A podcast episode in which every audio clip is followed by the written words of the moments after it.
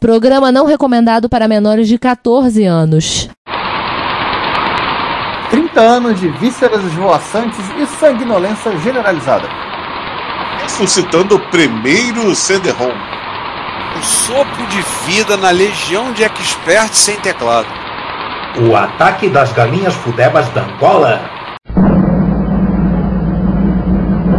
Aqui fala o seu repórter retro, diretamente dos nossos estúdios em Retrópolis, com as últimas notícias da velhice do seu PC.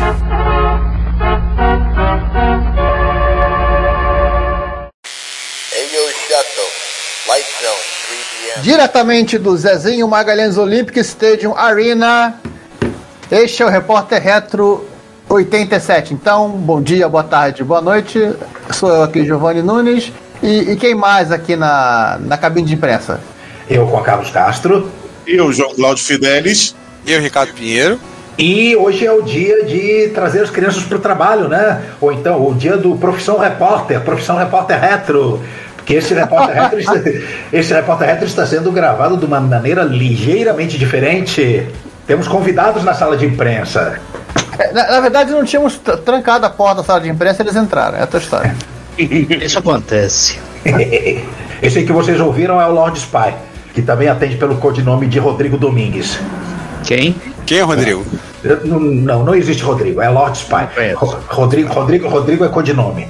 Ou, ou só spy para os índios. Então, a gente resolveu trazer o povo aqui para nossa sala do Discord, onde nós gravamos o Repórter Retro, para acompanhar a, a, nossa gravação. O, o resto do pessoal está silencioso, mas o Spy está se manifestando aqui no, no canal de voz e daqui a pouco outros ouvintes irão se juntar aqui ao vivo. Sério, nada, a gente que invadiu mesmo. É, é. Outros ouvintes tornar-se-ão falantes.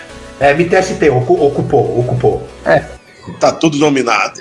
E vamos começar os trabalhos, como de costume, com 2022 das efemérides. A penúltima ou a antepenúltima sessão 2022 das efemérides. É, porque a última vai ser em janeiro, né? É, eu gosto delas porque elas são, são, ela é uma sessão que tem prazo de validade. É.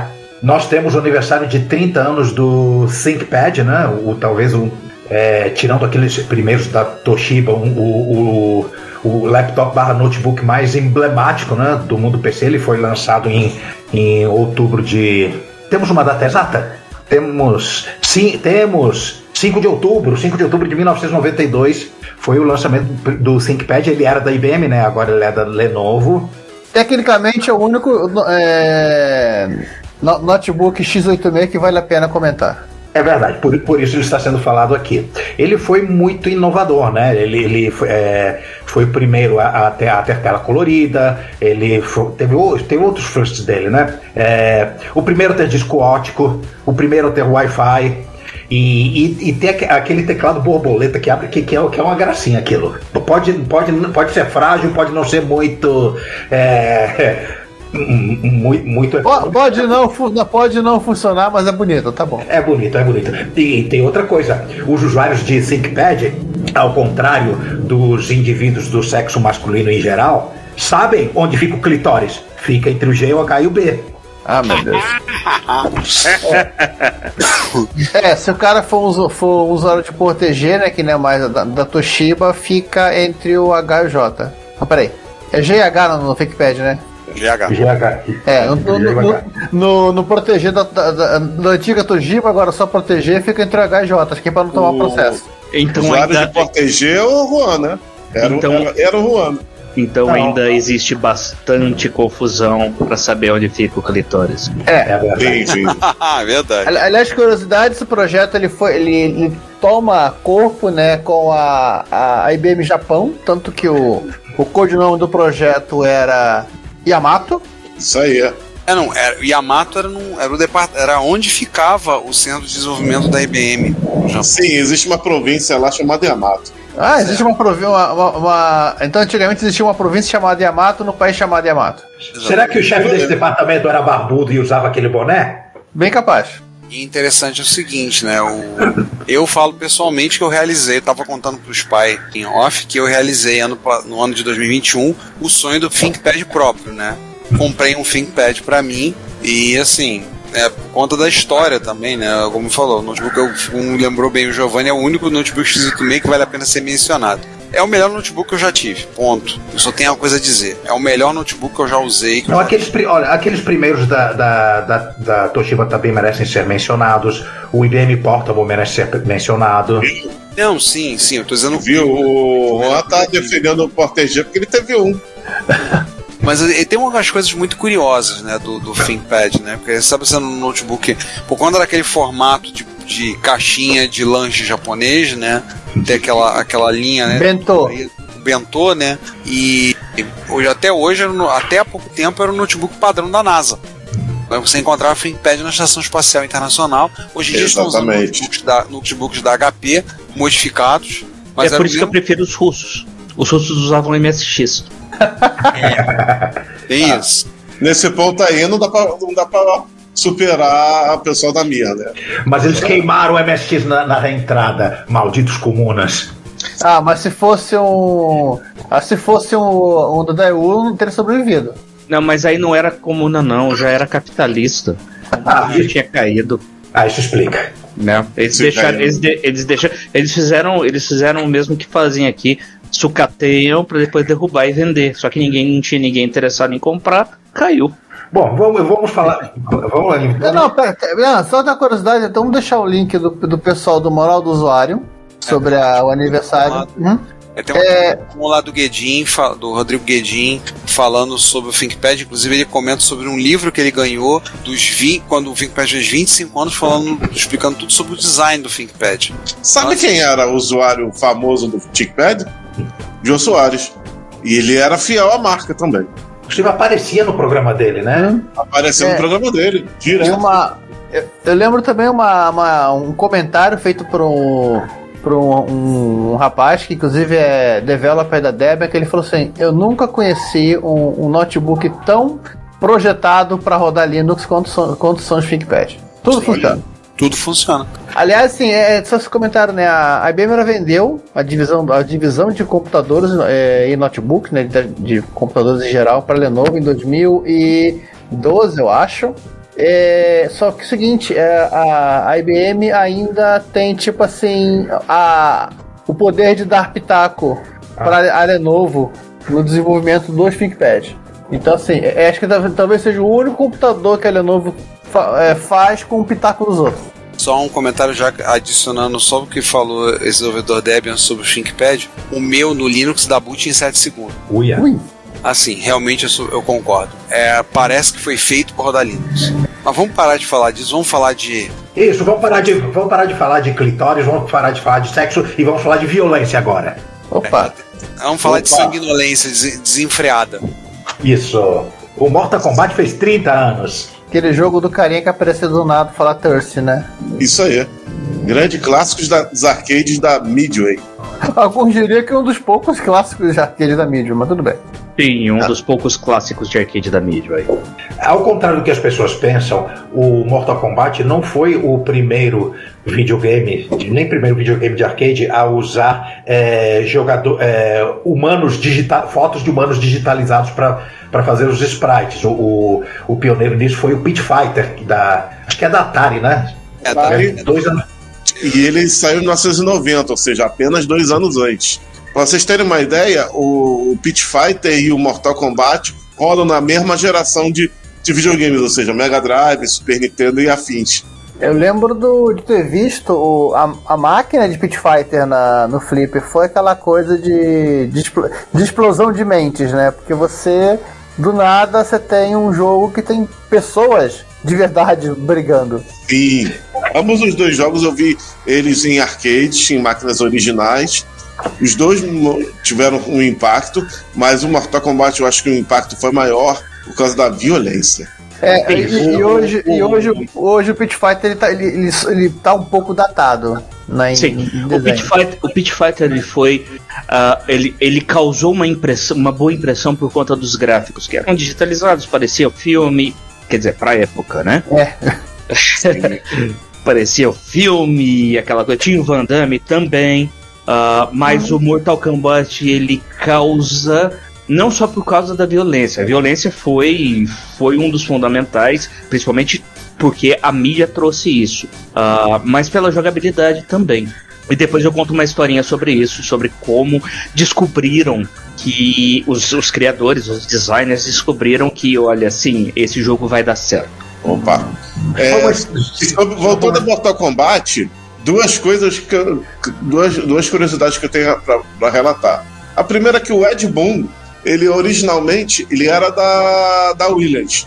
E, e para quem não sabe, a Midway comprou a Williams na, no comecinho dos anos 90. Tanto é que o pessoal pergunta quais são os sucessos da, da, da Williams, também é um pouquinho é igual a Midway, são, são poucos jogos que fizeram sucesso. Um dos jogos que fizeram sucesso, antes que o, o Juan me trucide de falar do Defender, pronto, já está falado, e o outro é o Just, mas o jogo que o, o Ed Boon trabalhou an antes dele ir para Midway, quer dizer, de ter. Irem, a, a, irem com ele para Midway, né? Era, era o Smash TV. Mas antes disso, ele veio da divisão de, de pinball, porque ele era programador das placas de pinball. Uma outra curiosidade, é, que também tem a ver com o Ed Boon, é que ele, é que ele emprestou a voz para diversos pinballs, para os Smash TV e o próprio Mortal Kombat, aquelas vozes sinistras e outras nem tanto, são todas dele.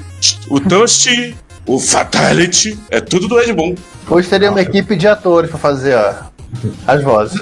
Não, é, a equipe, a equipe de, de, de, atores, que inclusive tem na internet, recentemente saiu um making-off do Mortal Kombat 1, mostrando como eles fizeram os golpes, tudo usando bastante pra... aqui.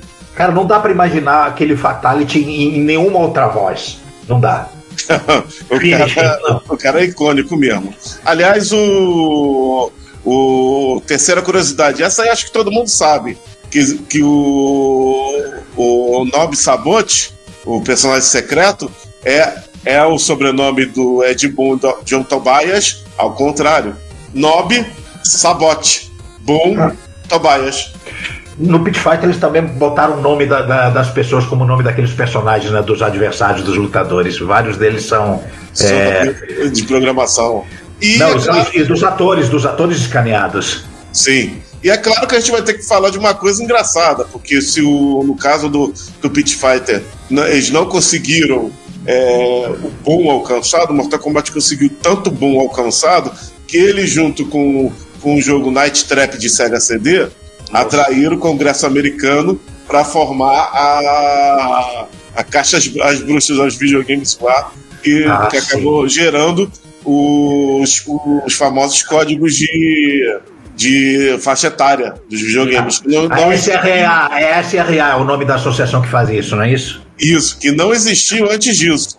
Sim. Você vê que o Pit Fighter foi portado para consoles e tudo mais. E não existia isso. Foi na época do Mortal Kombat ele e Night Trap, do Sega CD, que, que atraíram ao Congresso. É, o Night Gama M, a Nintendo quis meio que tirar o corpo fora. E, não, a gente só faz Mario, só faz. é, mas tá no console de vocês. A gente só vende o cartucho. É, é isso aí. O Night Trap, na verdade, é uma bizarrice só, e eu nem sei oh. por que, que entrou nisso, né? Mas vamos colocar os pingos nos is. O Mortal Kombat tem sim uma, uma responsabilidade sobre isso, porque eles exageraram. Eles programaram do início ao fim com a intenção de exagerar, de, de, de, de da, da, violência ser tão absurdamente sanguinolenta de, de, de chega a ser engraçado. Mas, gente, vamos colocar a coisa da seguinte forma. Eles tinham um competidor que era difícil, que era o Street Fighter. O Street Fighter Exatamente. 2. E era extremamente difícil. Verdade. Street Fighter 2 World Warrior. Então, como eles não. Podia, a Capcom podia cobrar só na placa CPS 1 2 mil, 2 mil dólares, que o pessoal com, pagava rindo e pagava vários, porque ela se pagava nas moedinhas de 25 centavos, se pagava em semanas. Uhum. Você vê o quanto que ele estava vendendo. É, e como eles não podiam é, competir no roteiro, eles partiram para literalmente pro, pro jeitão filme B, né? Foram logo, pro, foram logo pro Evil Dead 2. Sim. E eles não tinham certeza de que iriam ser bem-sucedidos. Tanto que no momento de uh, revelar as máquinas ao público, o que, que eles fizeram? O Ed Boon e o. Ayas? E o Jonathan Bias. O que, que eles fizeram?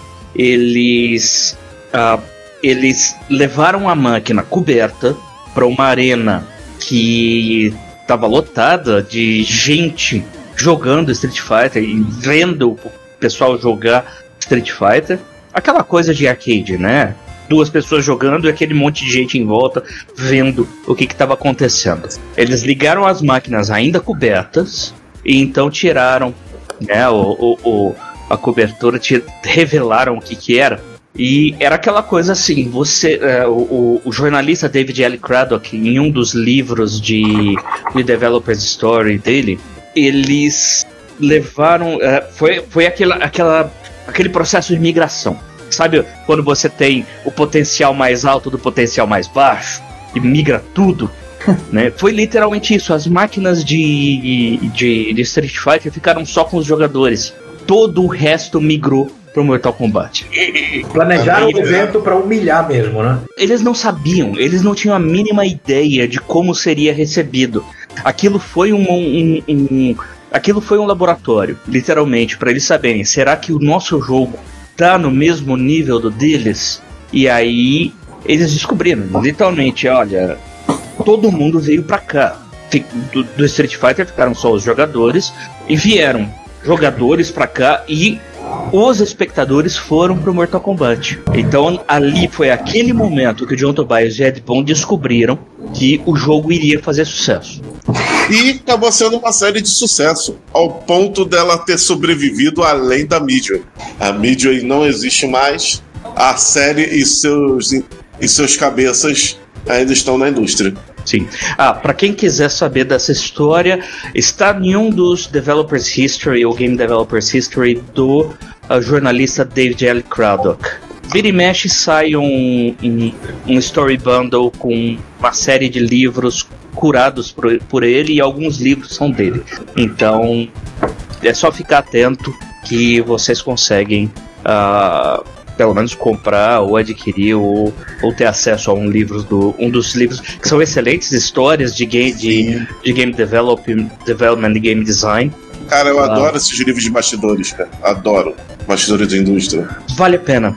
Principalmente se você é curioso ou se você tem interesse em saber como a indústria de design de jogos não é aquela coisa certinha, bonitinha que todo mundo acha que é.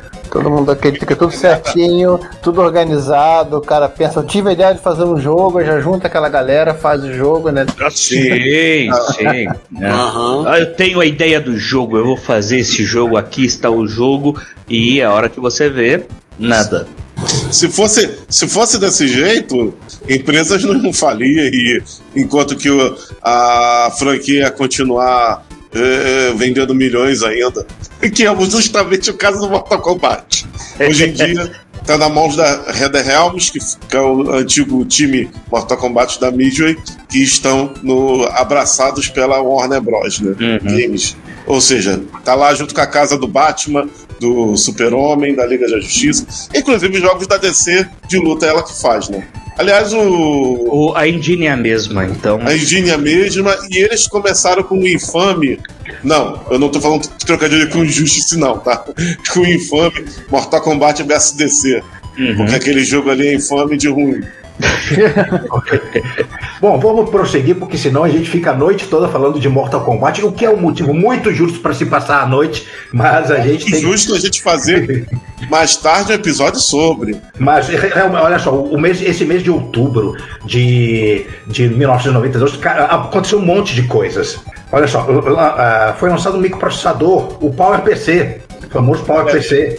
Ele é do dia 14 de, de outubro também. O primeiro modelo dele, né, o, o 600, que ah, é, dessas máquinas de 16 bits, eu, eu não sei em, em, quais máquinas, foi em algum Mac, né? Ele apareceu em algum Mac. Não, ele, ele, já é 32 bits. Ele era, ele foi, foi fruto da, da parceria da era Motorola, da... IBM e Apple, né? É, exatamente.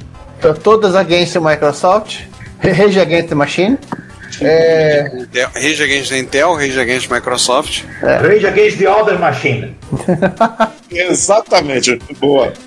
A, a IBM ela, ela, ela desenvolveu a, né, ela tinha ela, ela, manteve a arquitetura Power enquanto que a Motorola desenvolvia, e a, e a de vez em quando desenvolvia a arquitetura PowerPC. Ela foi usada em, em mini computadores, foi usada em microcomputadores. Os primeiros foram o, os Macintosh, que foi a primeira transição de, de CPU da Apple, né? A primeira de várias. Quarta Ele, agora. É. Ela foi usada. Eles também foram utilizados na, na versão embarcada em, em, alguns dispositivos, como por exemplo roteadores. Isso. Uh, o que, que podemos é, o que nós podemos falar, falar, falar de PowerPC, né? Conta a lenda que como a ah foi usado também no, no PlayStation. Mais ou menos, que o céu é tem é, é arquitetura ali dentro, mas não é exatamente um power. Mas não, mas não, o, o, o, core do, o core do, do Play, do, do, do, Play 2, ele é o, o PowerPC, né? PlayStation 3. Ah, 3, obrigado. É. E o mas em, em, compensação, no Xbox ele é um puro, ele é um puro power. O Xenon uhum. ele, é um, ele, é, ele é um power tricore. E também no Nintendo Wii e Wii U e vários arcades, por exemplo, o arcade do Solar Assault da Konami, ah, o Gradius 4 e aí vai. Eu acho que não, acho que não. É, Virtual, Virtual Cop da Sega usaram mais de mais de um PowerPC, Isso. né? E por aí vai. E Virtua Racing, Virtua, Virtua hum. Fighting. É, acho, que a família Virtua é, era baseada em Power. Isso, a, a, aquelas Model 1, Model 2 são Power. Model 1, Model 2 e Model 3. As, é, tudo é, e agora, não, e agora eu vou fazer aquele gancho porque tem um cara que também usou Power, mas que não por projeto. E também tá fazendo 30 anos. Quem? O Amiga 1200. Aê! Ah, Boa, bom, bom gancho, bom gancho. Mas pera, pera, pera, pera, esse Amiga ele foi lançado e ainda com. Peraí, 68 mil. 040, né? 040. Zero, não, 020. 020. 020 LC. É, mas ainda sobre o PowerPC, gente, vocês sabem que eu gosto de colecionar livros sobre arquiteturas de microprocessadores, né? Tenho a coleção de todos os leventais. Aí quando eu fui é, procurar o livro do PowerPC, vi que o livro mais famoso, mais usado, né, como referência, é de um autor chamado John Bunda. tá, tá aí o link como é o unboxing desse livro. Eu pedi para amiga de uma amiga trazer e tivemos um momento muito quinta série. Pra, uh, a Andréia que ganhou aquela rifa da Retro Rio, lembra? Sim, minha, sim. Minha ex-colega de colégio. Lembrar que o PowerPC, quando foi lançado, eram quatro modelos: era o 600, o 602, o 605 o 620, se não me engano. Que aí depois a clock, né? É, Ou variava... tinha alguma coisa mais específica? Não era clock, tinha algumas coisas mais específicas. E depois que diversificou, ah, é? aí foi para G3, G4, G5, as versões para portáteis, as variações foram parar dentro do céu. Né? O céu, não o céu que está sendo nossas cabeças, não. O céu é CLL. O processador, processador do PS3. É. Então, e por aí vai, né? Até hoje lembrar dos Amiga One, né? A gente falou do Amiga 1200, vamos falar pois agora é. do 1200, mas lembrar ah, do Amiga One, né? Só um detalhe, eu falei do, do da, da, série Power, a série Power é de dois anos antes. E hoje em dia, como assim, é, só a IBM está desenvolvendo esse cara, ele, ela unificou o set de instruções do PowerPC e do Power numa coisa só. Se eu não me engano, o Xbox era Power 6 ou Power 7, né? Caramba, os caras estão no Power 10 já. É o, o Xbox já, já, já, era já não era não era já não era aqueles mais clássicos de, de, de Mac né? G4 G, que acho que fechou no G5 né? Os Mac é, Power né? Sim, de, depois o Steve Jobs teve um ataque de pelanca porque ele a Apple não era mais a maior compradora de Power PC e, e mudou e se mudou para Intel a terceira de quatro mudanças é, é a segunda de três mudanças. Curiosamente, talvez a maior compradora de Power era a concorrente, era a Microsoft. Quem, uhum. quando, que o, o Jobs não tinha ataque de pelanca? Era um ataque de pelanca em forma humana. Quando ele estava dormindo. Olha, ele parou, ele parou agora de fazer ataque de pelanca. Uhum. Já, já, tem uns bons anos, tem um pouco mais de 10 anos que não dá ataque de pelanca, né? Pois é. é. Eu, assim como o Olavo. Exatamente. É. Ambos pelo mesmo motivo. É. O silêncio deles, inclusive, é ensurdecedor sobre essa questão. Uhum. Você parou de fumar, sabia? O silêncio, o silêncio sepulcral deles é. Aliás, o Olavo de Carvalho descobriu a melhor forma de parar de fumar, né? É. É uma forma definitiva. Vamos parar de humor negro e vamos voltar pro.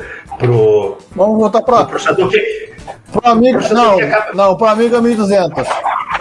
Isso, porque enquanto o PowerPC tava aparecendo, máquinas com 68 bem ainda estavam bombando e bombando bem, porque são micraços. Sim, sim.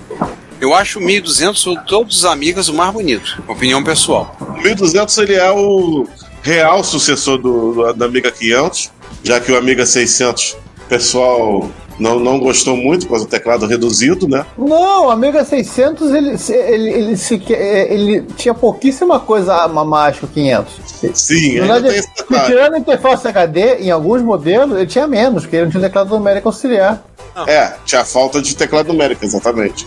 Então, o, real, esse, o 1200 é que foi o real sucessor, porque ele, ele tinha o mesmo teclado é, intuitivo do, do 500. Aliás, ele é quase o mesmo do tamanho, ele só tinha menos bunda, vamos dizer assim. O PowerPC que, tem, que tinha bunda. O autor do livro se chamava bunda. Ai, ai. Ah, ele, tá. ele era Amiga 500 Hz, tá bom. Era um Amiga 500 Hz. E praticamente em tudo ele era melhor do que o 500. Era 0,20, não é isso? É, a única coisa que ele, que ele empatava era no áudio. Mas, áudio, mas né? isso, é, é, isso foi constante em todos os amigas. É, todos os amigos, exatamente. Não é só problema dele. É, ele já, ele já trazia o, o chipset novo gráfico, o, o H, ele já, ele já tinha interface IDE, tinha o cartão PCMCIA, ele, ele tinha a saída de vídeo composto colorida. Sim, 2 MB de chip RAM. Mas a, a, Commodore. ainda, ainda. Mas Opcionalmente a, você botava um HD nele hum. IDE de 2 polegadas e meia. Tinha mas, João, mas a, a Commodore, assim, também, talvez, talvez porque ela já, já, tá, já tava indo pro buraco e antevendo o futuro que ela teria, que viria. O futuro que viria depois. É, eu acho que ela foi muito conservadora em colocar o 020. É, tanto é que a Atari. Não, o 020 LC. Tanto, tanto eu concordo com você que o rival do Amiga 1200, que é o Falcon, ele já era 0,30. Mas aí foi ordem direto do Tremel. É. Eu acho que no caso do Falcon, tá assim, o Falcon é caro pra cacete, né? Era bem mais Exatamente. Caro, né? E o Falcon também saiu pouquíssimas unidades, ou seja, o Amiga 1200 foi muito mais popular do que o Falcon, mesmo, mesmo com as dificuldades da, da Commodore da época. E da, da, não estava tão ruim das pernas quanto, quanto a Commodore. E mesmo assim, o Falcon não, não sobrepujou o seu rival. E também eram, eram as máquinas, os, os Atari ST eram mais magrinhos em termos de recursos, né? Aí deu aquele pulo é, imenso pro, pro Falcon, talvez não tivesse aquela base que, que todo o ecossistema do, do Amiga, com, aquela com a evolução gradual deles, tinha. Não sei, só uma, uma hipótese minha. É, e, e posteriormente, só para encerrar esse assunto e entrar num assunto que vai virar um loop infinito, o... Vou tentar ser breve. Aham. Vamos pegar mais água. É... Vou acreditar nisso. O, o 1200 ele foi posteriormente convertido em um console de videogame que foi o CD32. Sim, sim, o CD32. Que foi a última, a última coisa que a Commodore, o canto do cisne dos Amiga na Commodore, né? Na sim. Commodore. Ele, eu vou arriscar, eu vou arriscar ele... uma, de falar uma coisa aqui, que talvez dos micros que tivesse que, que tenha um puxadinho para viver um pouco mais, ou seja, do, do, dos micros modelos finais, eu acho que o 1200 foi o micro que mais teve suporte na vida dele e até no pós-mortem dele comercial de, dos micros clássicos. É, ele conseguia, até, ele conseguia até evoluir para você colocar dentro de um gabinete torre e ele virar uma outra coisa. Eu acho que o único micro que supera o 1200 nesse ponto é justamente o próximo que a gente vai falar. É, ah, é porque, é, porque é, vocês achavam que a gente ia ficar o tempo todo só falando de outubro de 1992? Não, agora vamos recuar 10 anos para outubro de 1982. Lançado o NEC PC 8801. 9801. Oh, desculpa, NEC PC 9801. O, a eu, linha... vou, eu, vou, eu vou revogar tu, teu distintivo de especialista, hein? a linha de micros que realmente durante anos no Japão foi o, verdade, foi, foi o PC real, real deles. E não, 18 anos. E né? não, PC, e não PCAT que a gente conhece, né? Sim, sim. PC... Durante 18 anos foi ele, né? Durante 18 anos foi ele. É, apesar da cara e do processador, e também de rodar DOS, e também de ter um monte de aplicação igual ao, aos PCs é, é, ocidentais, engana-se que esse micro aqui ele é um PC compatível. Ele é bem diferente da arquitetura e já implementava coisas que os PCs fariam anos depois. Sempre estava um passo à frente da, do PC ocidental. Tanto que a versão para MS-DOS dele, ele não saiu de cara em 1982 com suporte MS-DOS, ele só foi portado depois porque precisou de algumas adaptações por causa do hardware não compatível e alguns softwares precisavam de adaptação. Havia ali aí nos inícios dos anos 80, e sim, entre 82 e 84, houve uma leva imensa de PCs semi-compatíveis, mas o PC 98 foi de longe o que teve mais sucesso. Tanto que ele ditou o padrão no para os 16 bits no, no Japão. É, a NEC ela acabou fazendo uma, uma verdadeira uma, um verdadeiro é, uma verdadeira linha sólida que do, no Japão mu, muitos se se como é que é pegaram é, referência a ele e ou fizeram até compatíveis licenciados como a Epson por exemplo Sim, é. a Epson fez PC 98, mas é só Epson, né? Eu tive, um de, eu tive um desses, eu passei adiante. Não, a Epson. Era, Epson... era todo integrado, não era, não era, Juan? Todo integrado, todo integrado. Parecia um MSX. Era um... Parecia meio um MSX. É, é, tinha cara de MSX e alma de de de de de, de, de, de, de, de, de mil. Exato. Era, era a linha PC Club.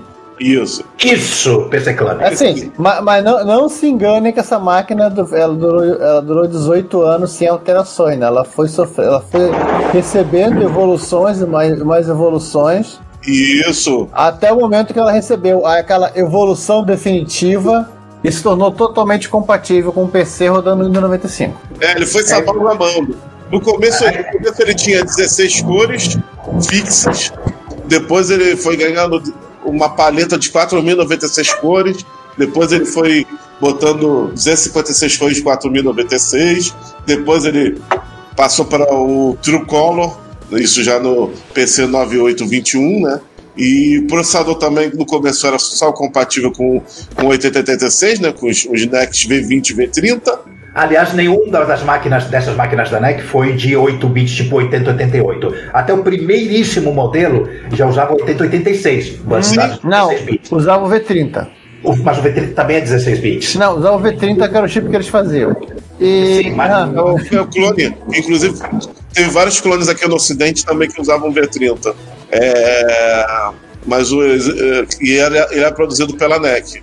Era mais ele é raro, era melhor. Ele é, ele é o equivalente do 8086, assim como o V20 é o equivalente do 8088. Ah, exatamente. Só que um pouquinho mais rápido. Isso. Mais rápido e já barramento full, full 16 bits. E a... porque, porque uma coisa importante que a gente não falou é que ele, em vez de usar barramento ISA, ele usa barramento CBUS.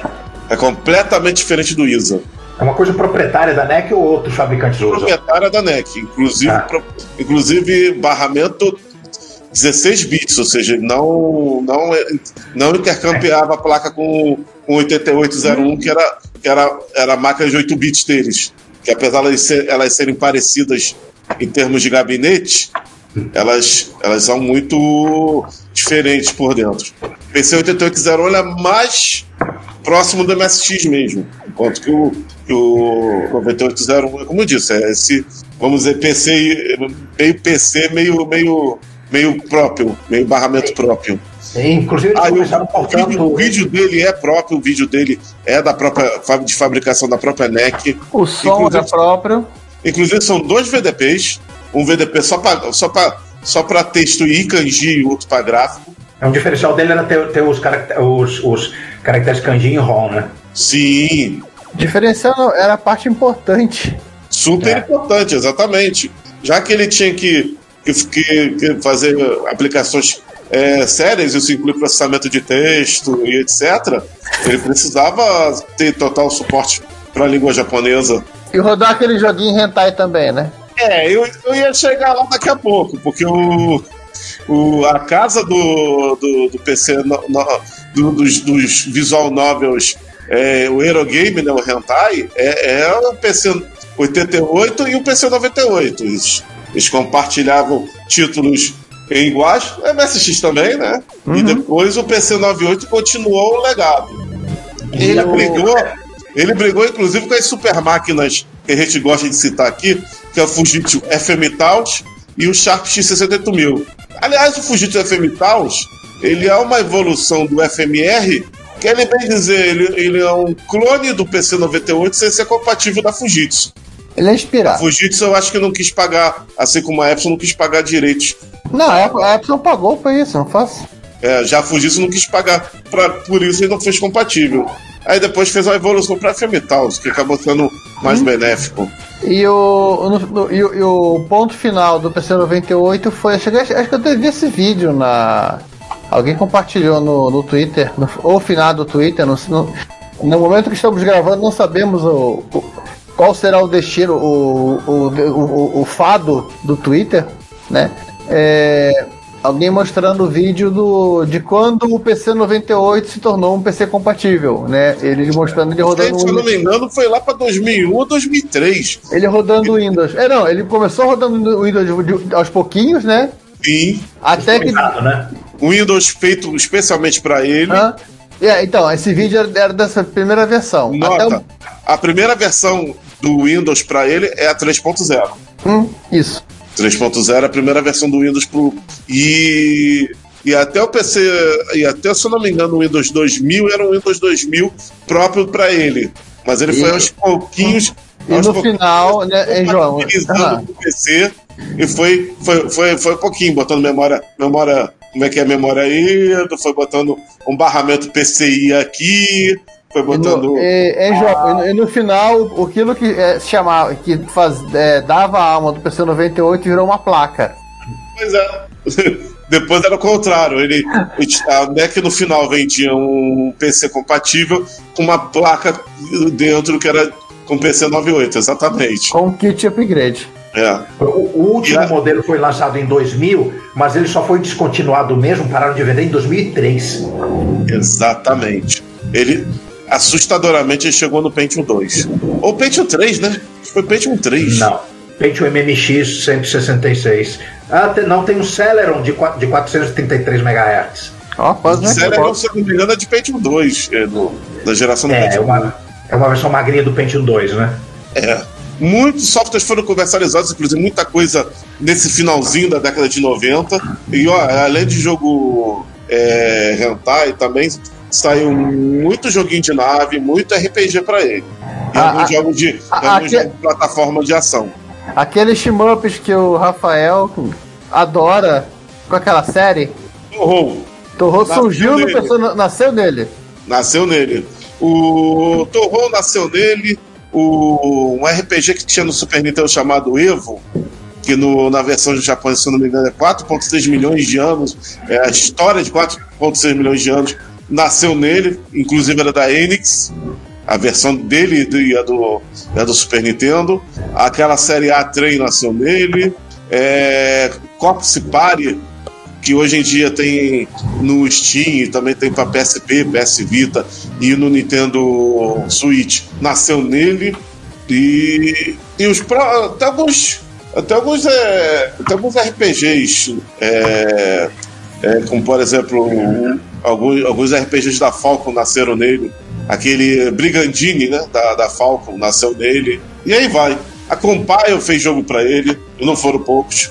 A Disk Station foi migrada do, do MS, no final do MSX pro PC 98. Então é, uma, é, uma, é um computador que, que fez muitíssimo sucesso lá e Isso. até hoje tem muita gente querida. Ah, a, a, o Policenaut foi lançado nele.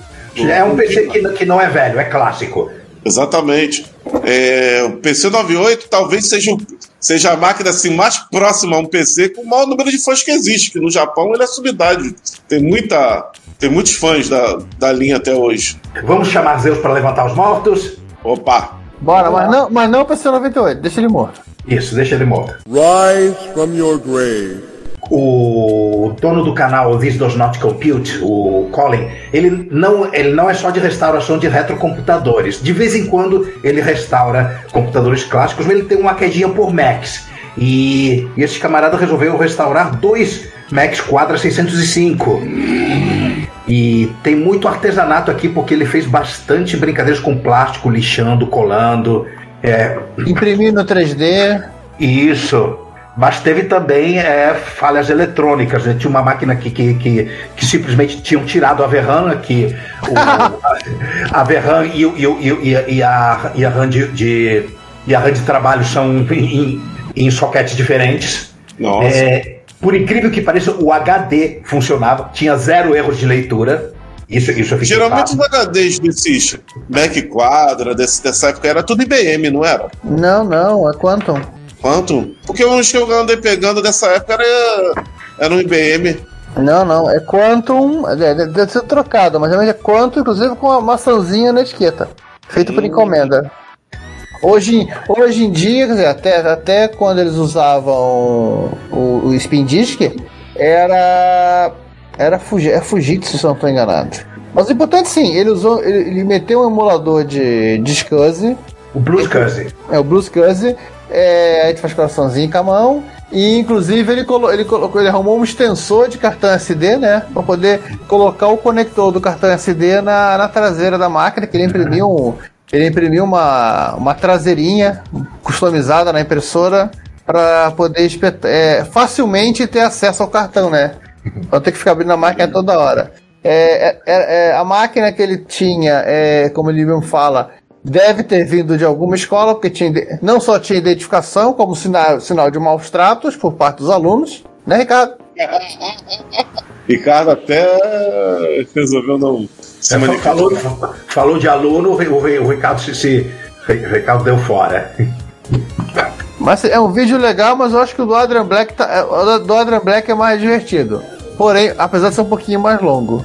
Sim. Eu tô olhando e parece novo, cara. O teclado tá, tá, tá, brilhando pra caramba. Eu falei, cara, isso aqui é depois da restauração, né? É que ele começa com o micro já restaurado. Ô, gente, Oi. Onde, Que, onde que vocês acham tempo para assistir esse tanto de coisa? Então, a gente não acha. A gente vê, a gente vê, a gente, a gente vê acelerado na, na, na, faltando meia hora para gravar o episódio. Na verdade, a gente assiste muitas vezes em velocidade 2 ou vai vendo alguns. Na, na, na, verdade, cada, cada grupo, cada pedaço assiste um pedacinho. É, ah, assiste um outro. Vocês fazem igual muito. o pessoal que traduz legenda. Cada, cada um vê 50 segundos e aí. Isso, e chuta mais ou menos alguma coisa que se parece no contexto. Assim, por exemplo, eu gosto, eu gosto muito de ver o vídeo do Adrian Black. O Giovanni, por exemplo, vê muitos do Noel Lopes. É, às vezes eu vejo do Jambeta, mas o Jambeta. O Jambeta espirra no vídeo tem 15 minutos.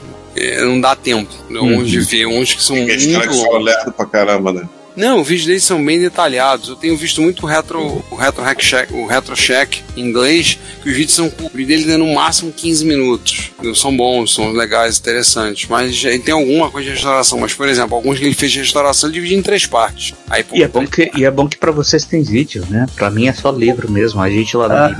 é livro, livro, livro, livro. E livro não tem velocidade 2, velocidade 3, velocidade 5. se, você é. quer, se você quer a informação, você tem que ler.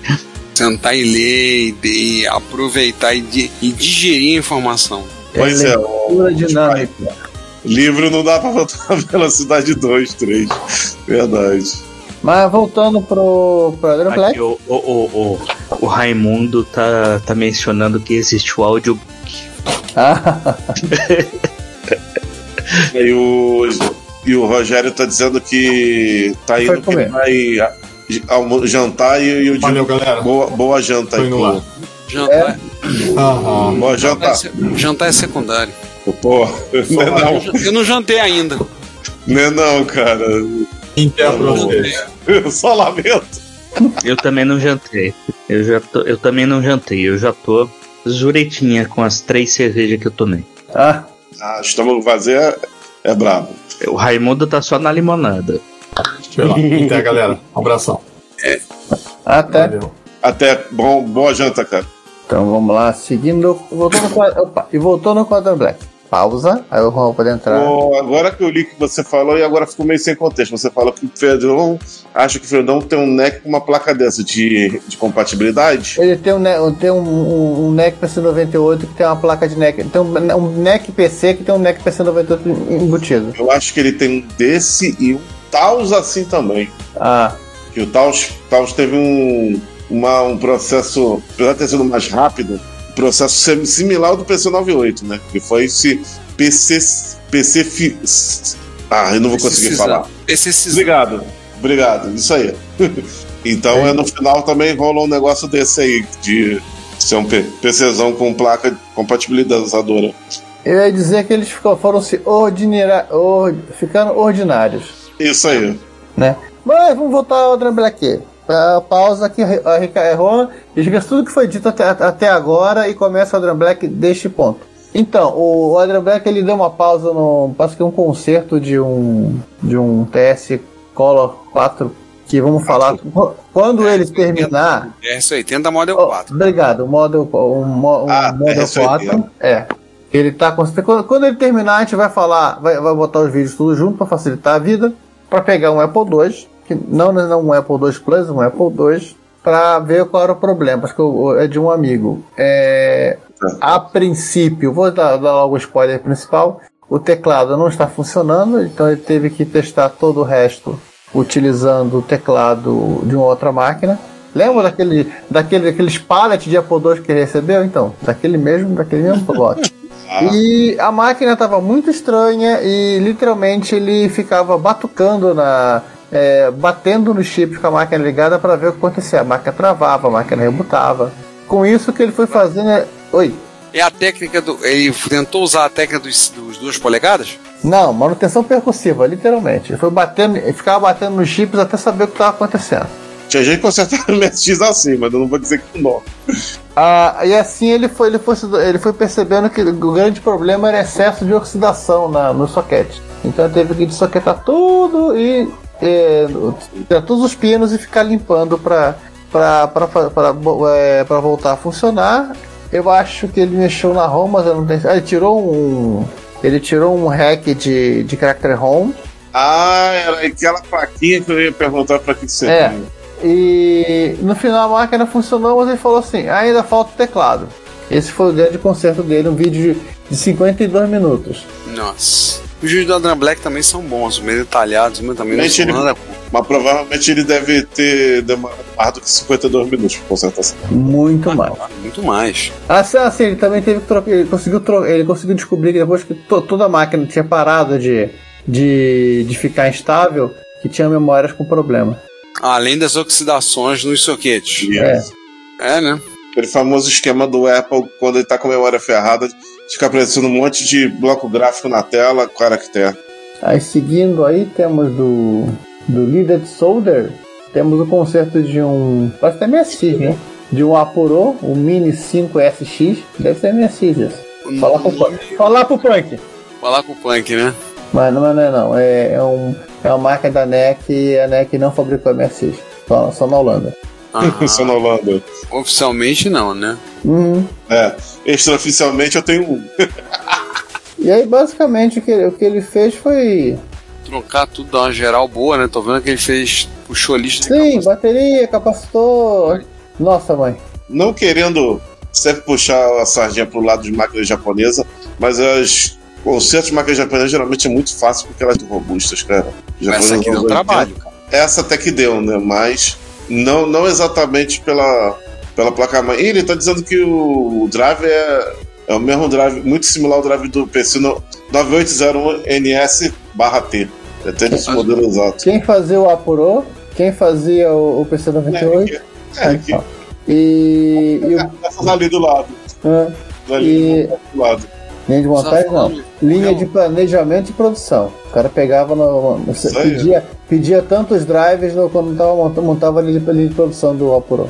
Oi, fala, Ricardo. Estão falando o real motivo dele fazer isso tudo é pra poder jogar Tetris. É, eu ia falar aí, chegar nesse ponto. Porque ele consertou a máquina ele foi jogar Tetris. E se... Parece muito com o teste da Bulletproof Software. Bem, é, ele comenta o seguinte: acho que ele parece de uma empresa chamada TSH. Ele comenta na. Ele fala na, na, da etiqueta. Opa, tem o nome do autor aqui, de 1991, do M. Mochizuki e do N. Yoshida. E o curioso dessa, dessa máquina é que ela ainda faz referência à União Soviética. E? Como está no disquete. Ainda tem a, o trademark de 87 da Elorg Moscou, União Soviética. Ele deve ter sido, esse aqui deve ter sido a última versão de Tetris, licenciada, é claro, que saiu com essa, com essa inscrição. Que maneiro. Se alguém tiver. É só pra lembrar, são a, a série dele estudando a série de Vaporoso Mini 5 da, da NEC são cinco. São cinco posts. É cinco artigos. Por acaso do Tetris são o terceiro. É, e ele fez isso pro Retro Challenge, né? Uhum.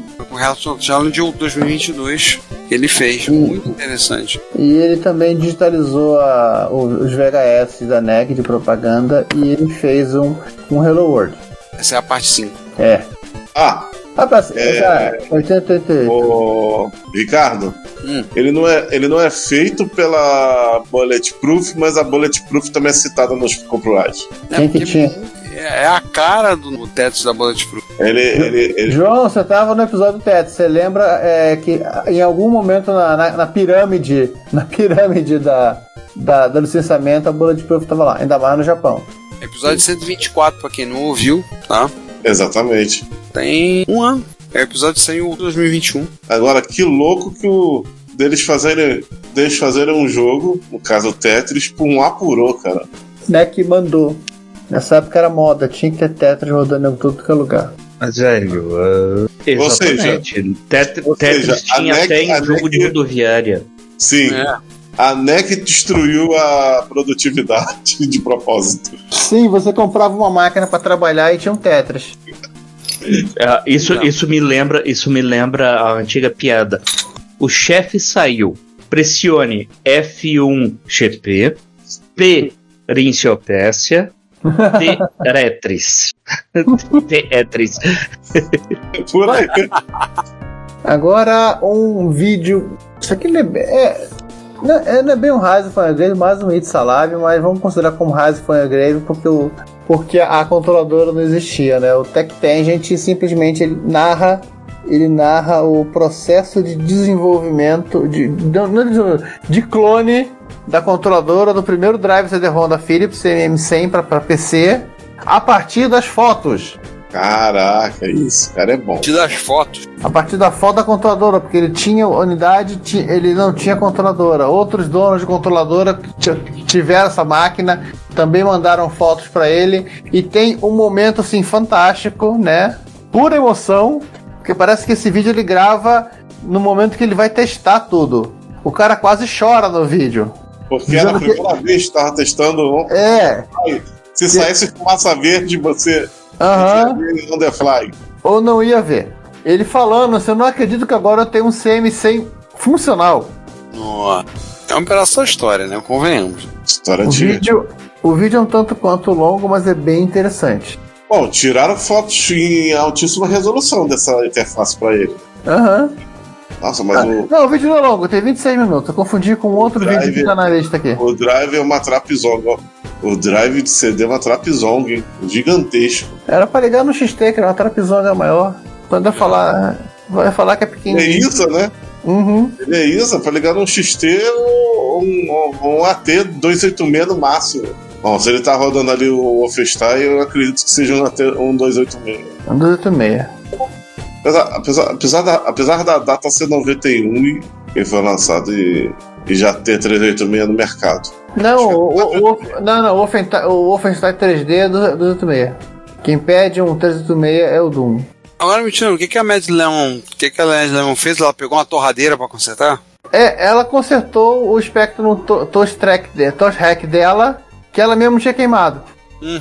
Quer dizer, é, esse vídeo é a sequência de um outro vídeo que ela estava explicando uma, um, um, a, a interface de a interface joystick e o e o cartão para ligar SD no Spectrum e em algum momento a travinha que fica que evita que você espete o espete a interface do jeito errado, ela caiu.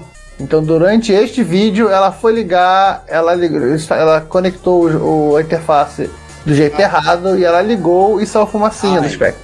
O Tosh, Tosh Track é o é o, é o 128 da, da Sinclair, né? É o é o 128. O que tem é o que foi desenhado pelos espanhóis.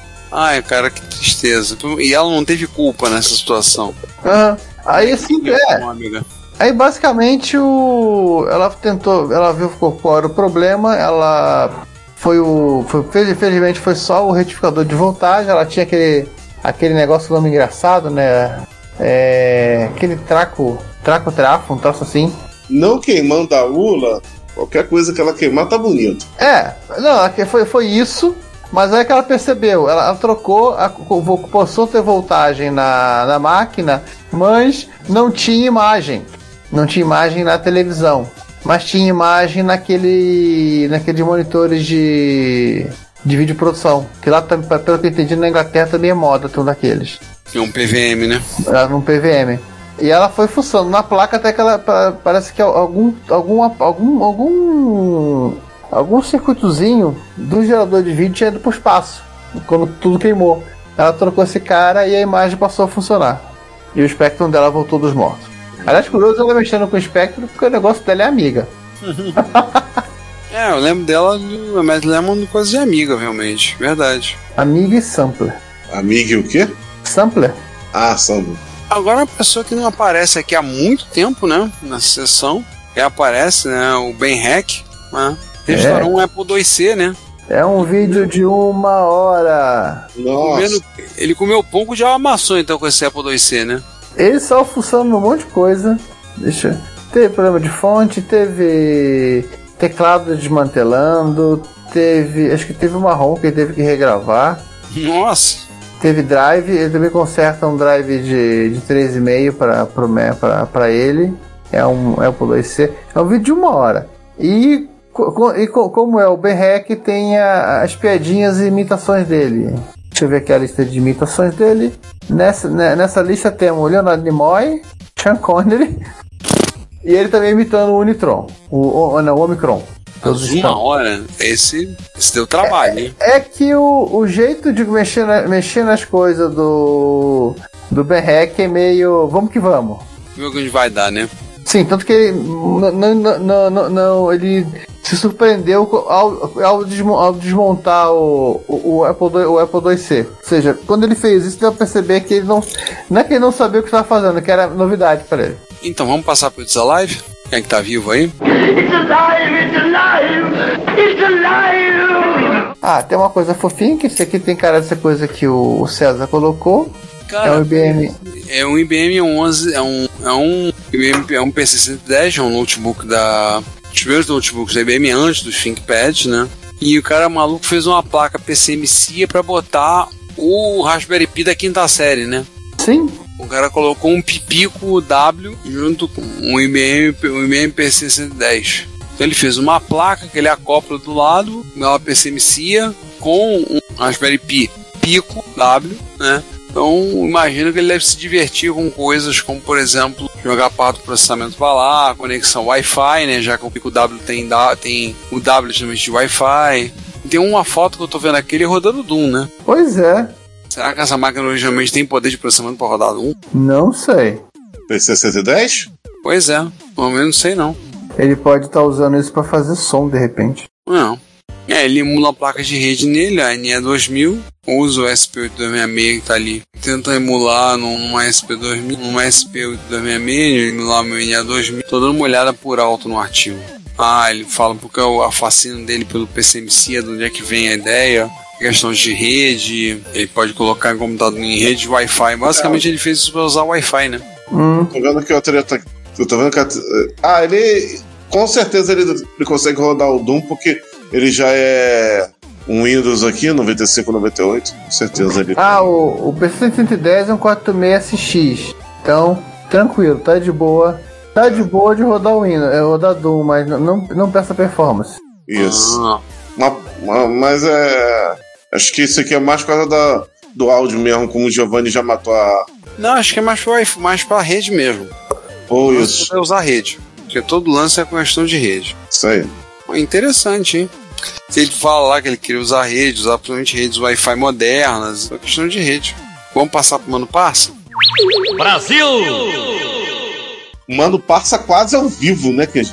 Foi, foi verdade, João. Quando a gente teve lá, eu, você e Juan, a gente viu, né? Exatamente. Olha, esse, esse aí é um mano passa que não, a gente não viu em filminho, não. A gente viu ao vivo em cores. Pois é, quem sabe faz ao vivo, ô louco meu. Nossa, Exatamente. O Vitor Truco tá demonstrou, demonstrou um adaptador de teclado USB para Expert, justamente para para minimizar ou acabar com a crise dos teclados de Expert que desapareceram do mercado, né? Então ele demonstrou, a gente viu inclusive as caixinhas, né, que ele imprimiu na impressora 3D. Exatamente. Ah, o circuito. Vimos, vimos a plaquinha, vimos, vimos todo todo make-off é, ele, é, ele não sabe, talvez pela hora que vocês ouvirem isso, ele já tenha lá na loja disponível que ele tava para receber as placas, para montar. Exato. o adaptador. E ele faz a demonstração no teclado, inclusive, o teclado, o modelo de teclado tá na moda, né? Teclado mecânico. Gamer. É. é. Aliás, que fique, que fique a, a, a lição para todos os futuros designers né, de, de equipamento. Se você for fazer uma coisa separada do principal, você tem que garantir que aquilo vai ser substituível pelo tempo que o equipamento existir. Mesmo que ele dure 40, 50 anos? Por que não? ah, não. Eu acho que, aí na boa, o, o Spy, acho que nunca os engenheiros da Gradiente pensaram que o Expert ia durar tanto. Ah, com certeza não. Ainda mais eles vindo vindo da área de, de aparelho de som, né? Pensar que negócio 5 anos no máximo. É. Talvez 10, e olha lá.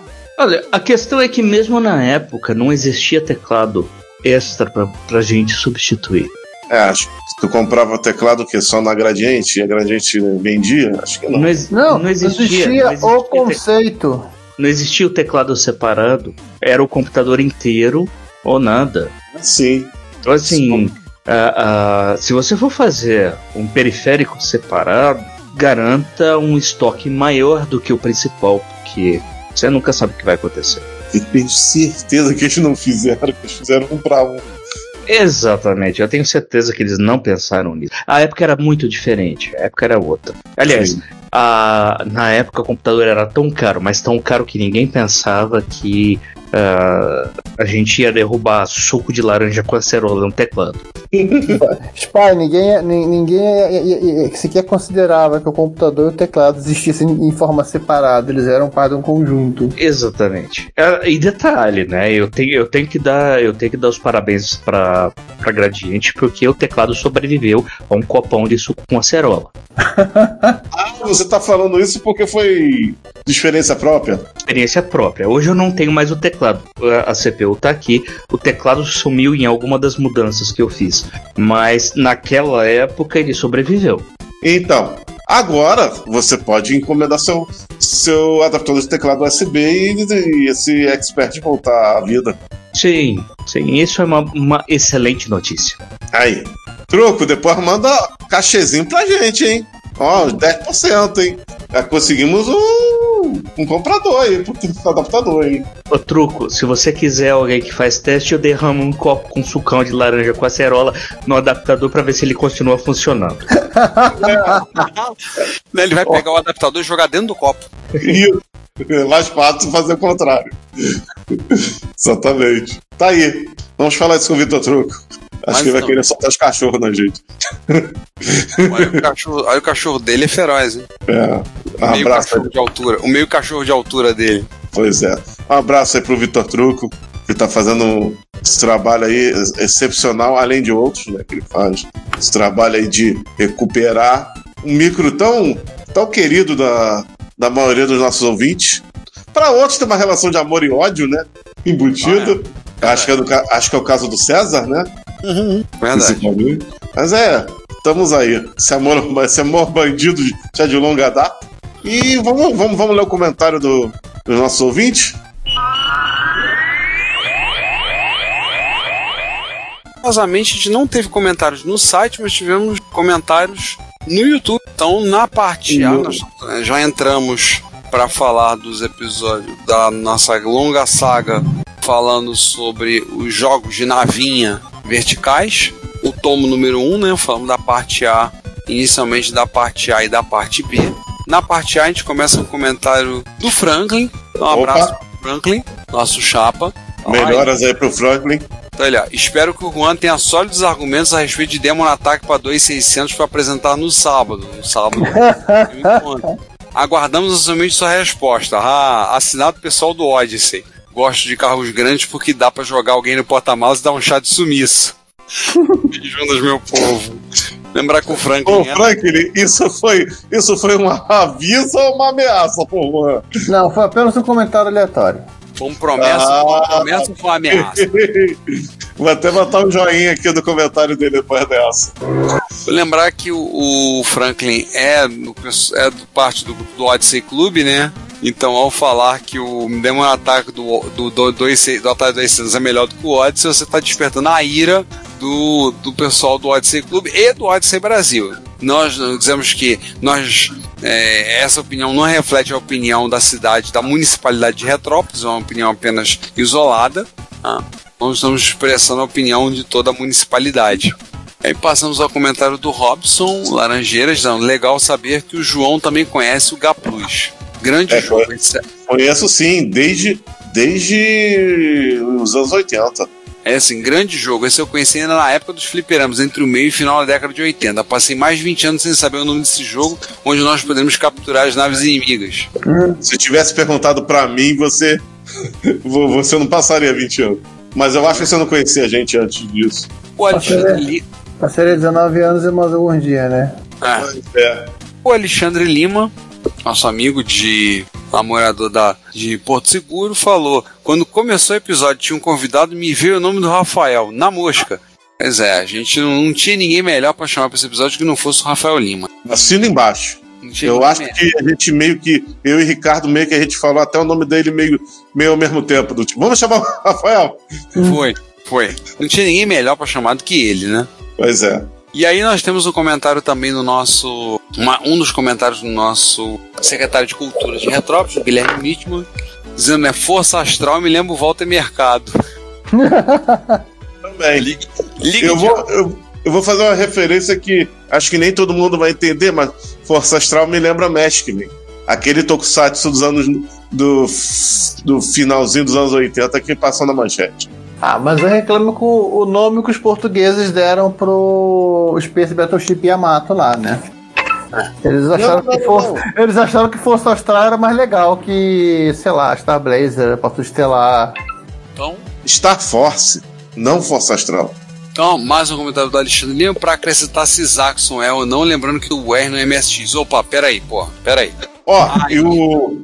Aí, aí já arrumou. Aí já virou. Eu estava, eu estava, eu estava no, no evento que a gente vai comentar da, daqui a pouco, comentando lá pra galera que, um, que eu, é, eu tenho, eu tenho uma, uma, uma, um dossiê um dossiê aí dizendo que existem mais de uma máquina além do MSX Turbo R ST e GT que não tem porta de fita cassete. Tem várias MSX. WSX é uma delas. De não, o mundo. WSX ele tem. Não, eles, trocaram, eles trocaram pra porta de S-Video. Não, não, ele tem na porta de. na porta do RGB. A porta. A, a, a, não, não, não, gambiarra não serve. Ah, tá gambiarra bom. não serve. Tem que ser porta de cassete pura. Não é MSX WSX, pronto. Não, é que eu vou escrever aqui, inclusive. O Cássio, por exemplo, os Cássio também não. Também... Ah, só acho que tem porta. Porta. Não tem porta de cassete? Cara, eu não lembro, só pegando o caso para olhar, mas tem mi vários micros, vários MSX que não tem porta de cassete. Então... Ó, o aqueles aquele JVC do que tem digitalizador, que tem aquele chip do Z180. O meu, o meu tá ali, mas para olhar eu vou ter que tirar muita coisa do caminho para olhar a traseira, então não vou ver não. É aquele lá, eu acho que também não tem. Bem, enquanto tá falando isso, o Antônio Marcos falou que a melhor versão do Demon Attack, aproveitando o Aceleuma, é a do Intellivision. Quem discorda é que nunca jogou. Uh, pode ser a melhor versão do Intellivision, se você tiver o controle. E aí depois tem uma discussão sobre a questão de algumas questões de anime, né? Então, o Space Battleship, o Guilherme dizendo vai baixar o Space Battleship, o Yamato, o Alexandre falando que tinha perdido uma migração de um HD alguns 25 anos atrás, nossa. Aí então a gente tem uma discussão sobre algumas questões relacionadas a animes estão baixando. Então, João, depois você conversa com eles aí pra dar uma já, força. Já, já, já, já, postei, já postei lá. A dar uma, uma ajudinha para eles aí. E aí na parte B, né? Também não temos comentário no site e temos só no VocêTubo. O Alexandre Lima fala: show de bola, não sabia da maior parte das coisas que foram contadas. Sobre o Chevios, que aqui é Chevios mesmo, não é Zivios, não. É um baita jogo, mas é um que eu sou muito, mas muito ruim. Bem-vindo ao clube. Eu não passo nem na primeira fase. Tem fase? Nem lembro. É um Tem trampo. áreas. É, as áreas, né? Tem áreas. É um é, o jogo ele, o jogo ele, ele é cíclico. Quando ele chega numa determinada área, ele volta pro início. Tem aquele negócio de dar crash no nível 255, coisas do gênero? Ou... Não, ele não dá crash. Igual o Pac-Man. Olha, é um trauma pessoal. Vou aguardar a próxima parte. Tá muito, mas muito interessante. Aí o Guilherme Mitchell comenta, mas ser ruim no jogo é economia, a gente faz mais com um cartucho só. Eu, por exemplo, tô há duas semanas em Alisa Dragon e não vejo a luz no fim do túnel. Fosse dos anos 80, 90, eram semanas sem incomodar os pais por um jogo novo. a perebice é uma questão de. é uma questão econômica também, né? E aí o, o Guilherme Mitchell comentou, eu, eu comentei, ri um bocado, que ele disse: quer dizer que Chevrolet começou em Ratanabá? Por aí. Então tem que mudar o nome do jogo pra Ratanabá. Não, não, não, não, não. Deixa Chaves mesmo. ah, Chaves, por favor. Bom, muito obrigado a todos que comentaram. Ah, melhor dizendo, é, eles eram vizinhos de Ratanabá. Ah, tá. Então, a todos que comentaram, nosso muito obrigado. Espero que vocês continuem comentando. Com comentários ótimos, muito divertidos. Nos divertimos um bocado. E desculpe minha falha que a, o vídeo que está no YouTube foi com o logo do Repórter Retro e eu não vou trocar, não. Vai ficar esse Dante. Foi um erro meu na hora de gerar o episódio. É, culpa é o Ricardo.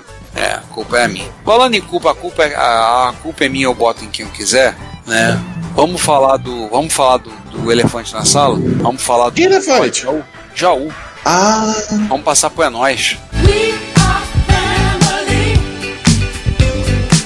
Vamos lá. Jaú, claro. Jaú elefante.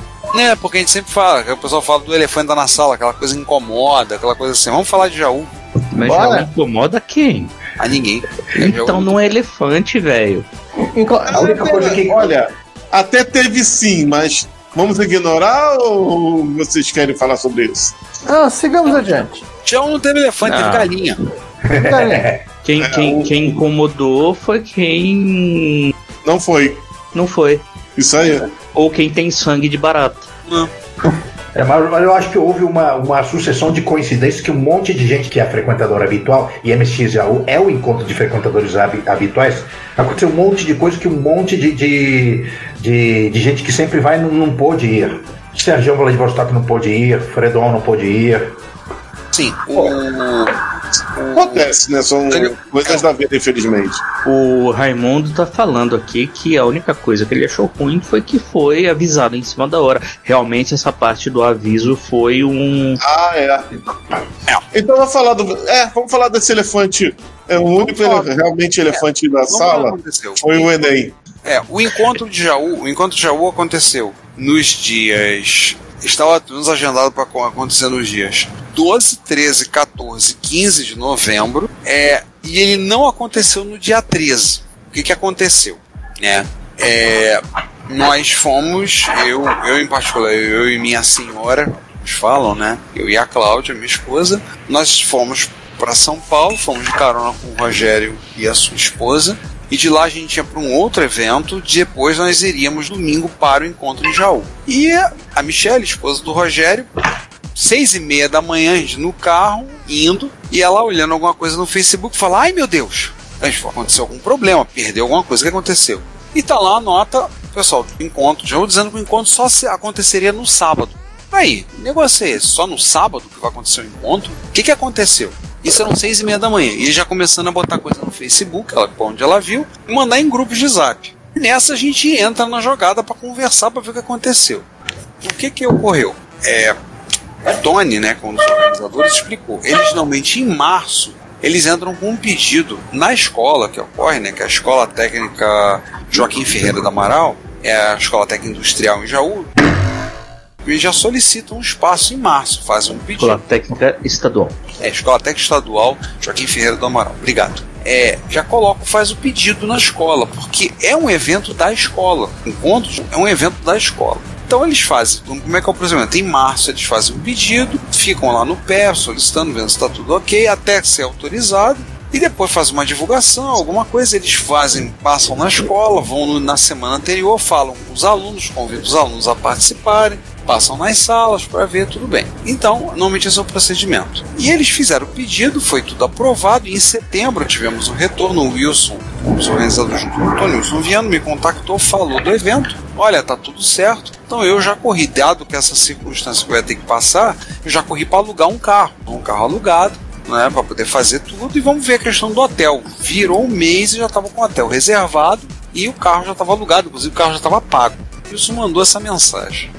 Caramba, e agora? A gente parou para comer no meio da estrada, para tomar um, um, café da manhã. A gente está lá furiosamente falando com eles o que, que aconteceu, escrevendo, mas o que, que acontecendo? E aí aconteceu que minha esposa tinha falado comigo.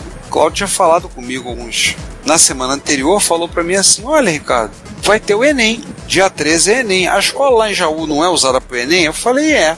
Tanto que teve um ano que a gente usou a escola antiga, é o espaço atrás.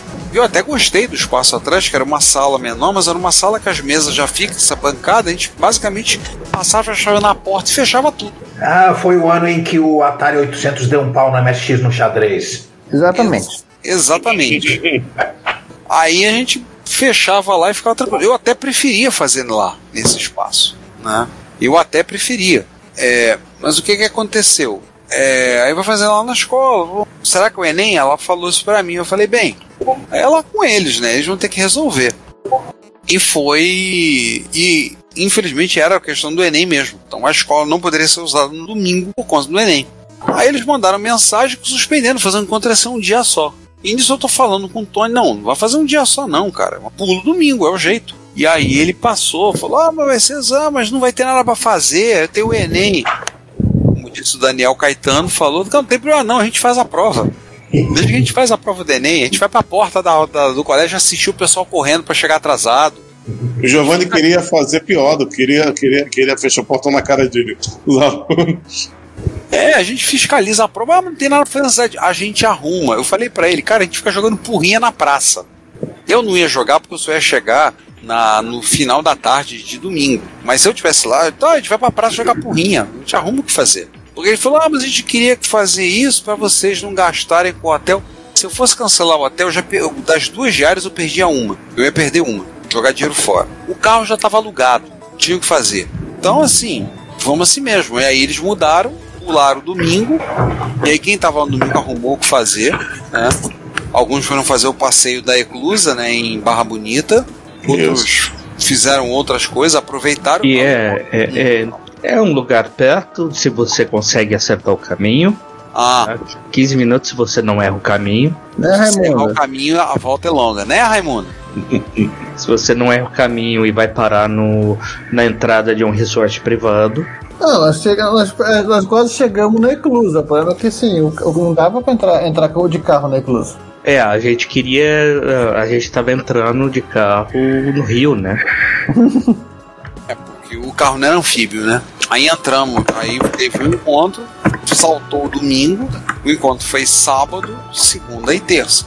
Mas assim, eu tava olhando, o Daniel Caetano mantém um site que é uma espécie de uma, uma listagem de quando quem foi ao encontro, né? Ele mantém de todos os encontros de Jaú desde 1998. Descobri que eu já fui a Jaú 18 vezes. Nossa. Tem gente que foi mais. Emiliano está nos ouvindo mais um no Profissão Repórter Retro. Olá, Emiliano. Olá. Opa, diretamente. Seja bem-vindo. Da terra de Max Verstappen. Exato. Diretamente da terra de Erasmo de Roterdão. Tirado da terra da Philips, pronto. Vocês estão, é. vocês estão muito chiques pra mim. Da, da terra da Philips, pronto. Philips, é isso pra gente. O, a gente fez o episódio que é o 113, que foi sobre a Philips. Sim. Isso, para Holanda pra gente significa MSX2 da Philips e BAS. Sim, é. BAS. Então, assim, é, eu tava olhando a, a, a, seleção do site que o Daniel mantém atualizado com a presença de todo o Jaú. Foi um encontro menor, né? A gente teve menos gente participando. Eu acho que algumas coisas aconteceram aí, tipo pandemia, né? E assim, apesar de que a pandemia hoje em dia tá, tá começando a ter uma nova subida de casos, mas, mas mesmo assim, eu acho que também muita gente, por conta da pandemia, o pessoal perdeu o hábito. Eu acho que isso marcou. O último encontro de Jaú presencial foi em 2019. Ah, Eu, por exemplo, não ia Jaú desde 2018. 2019 eu não lembro por que circunstâncias que eu não fui. 2020, 2021 não teve encontro, por motivos óbvios. E aí eu acho que muita gente perdeu o hábito. É, eu não ia em 2017, né? É, eu acho que tem visto também do pessoal perder um pouco o hábito. Acho que também com isso é a situação econômica, não é favorável, porque ir para Jaú tem um gasto, afinal de contas é uma cidade a 3 horas e meia de distância de São Paulo capital, você tem que se deslocar para lá, então você tem um custo de, de translado, você tem um custo de hospedagem, então tem certos custos a se levar em conta, né? É, Giovanni acaba de lembrar que teve desconto de Floripa uma semana antes. É, teve a Retro SC uma semana. Mas eu acho que a Retro SC afeta pouco, entendeu? Porque normalmente quem vai na Retro SC não vai a Jaú. Acho que afetou. Acho que talvez. Aliás, o- aliás, teve reportagem da Globo sobre a Retro SC, vocês viram? Sim, sim, Tem sim. vídeo do G1. A Retro SC e, a- e o Canal 3 do, de São Paulo fo- foram eventos bem grandes esse ano. Aliás, só para lembrar, aproveitar que já falou, vocês falaram disso, lembrar. Dia 11 de dezembro vai ser o encontro do Canal 3 no Rio de Janeiro. Vai ser no clube na Casa de Açores, na Tijuca. É um português. E eu tô falando de cabeça, não lembro o endereço. Nós estaremos lá, pelo menos três das cinco mentes em baixa resolução que cometem esse podcast estarão lá presentes. É o suficiente para formar a maioria e aprovar a legislação. Pois é. Então, vai, então isso é um presente lá. Tecnicamente, os três, os três residentes do Rio. É, né? Isso. Então, estejam lá, lembrar, pessoal, lá, os ingressos já estão à venda. Então, o pessoal que for lá, prestigiem o encontro do Canal 3, estaremos lá, levando alguma coisa muito interessante, muito bizarra para estar mostrando lá para o pessoal ver. É, mas não, e, eu- so- ainda sobre G1, não nos esqueçamos, teve poucas pessoas, mas teve muitas galinhas. Como é que você falou, Spy? É que teve lá os dinossauros, né? Os descendentes, os dinossauros nos visitaram. Gente, acho que essa foi a coisa mais aleatória, mais nonsense que eu vi acontecer num encontro de retrocomputação. A gente tá lá de boa, tá mexendo nos micros, de repente entra pela, pela porta do lado um bando de galinhas Angola e começa a andar pelo recinto assim, todas assim, como se fossem assim, visitantes observando as coisas assim. Galinhas da Angola. Se vocês, Tipo, olharem, nós viemos saudar o seu evento. se vocês olharem lá no nosso Instagram, o Juan botou um vídeo do- da visita das galinhas. Tá lá. Não é a fuga das galinhas, é a visita das galinhas. Assim, teve algumas coisas legais no evento, assim, eu não participei do primeiro dia, então deixar que vocês falem. É, o primeiro dia foram nossos amigos ah, Rubens e Raimundo. Levaram mais dois companheiros, um deles que já tinha visitado o Zé e o mais o Daniel, que foi a primeira vez. Danilo, desculpa. O Danilo, que foi a primeira vez. O Kim estava ali e, como sempre, com a família. E o Kim não aprendeu, ele chegou em Jaú sem ter reservado hotel e como não tinha mais vagas em hotel, ele teve que voltar. Ou pelo menos essa foi mais ou menos a história que contaram pra gente. O Kim quinzando, como Não. sempre. Como sempre. Ah, e o. Da, falando você, já que você falou em, em- em Daniel, o Daniel Ravazzi também. né? O Daniel Ravazzi também estava ali no sábado, exatamente. É ele que vai entregar o, a- o manual da ação do punk ou, ou, ou- ou foi o Rubão? Ou foi você? Não, é, não, você não, você é de Nem verdade. nem outro. É, vai ser o Caetano, Daniel Caetano. Ah, isso, isso, lembrei. lembrei. Caetano vai entregar pro Punk. Isso.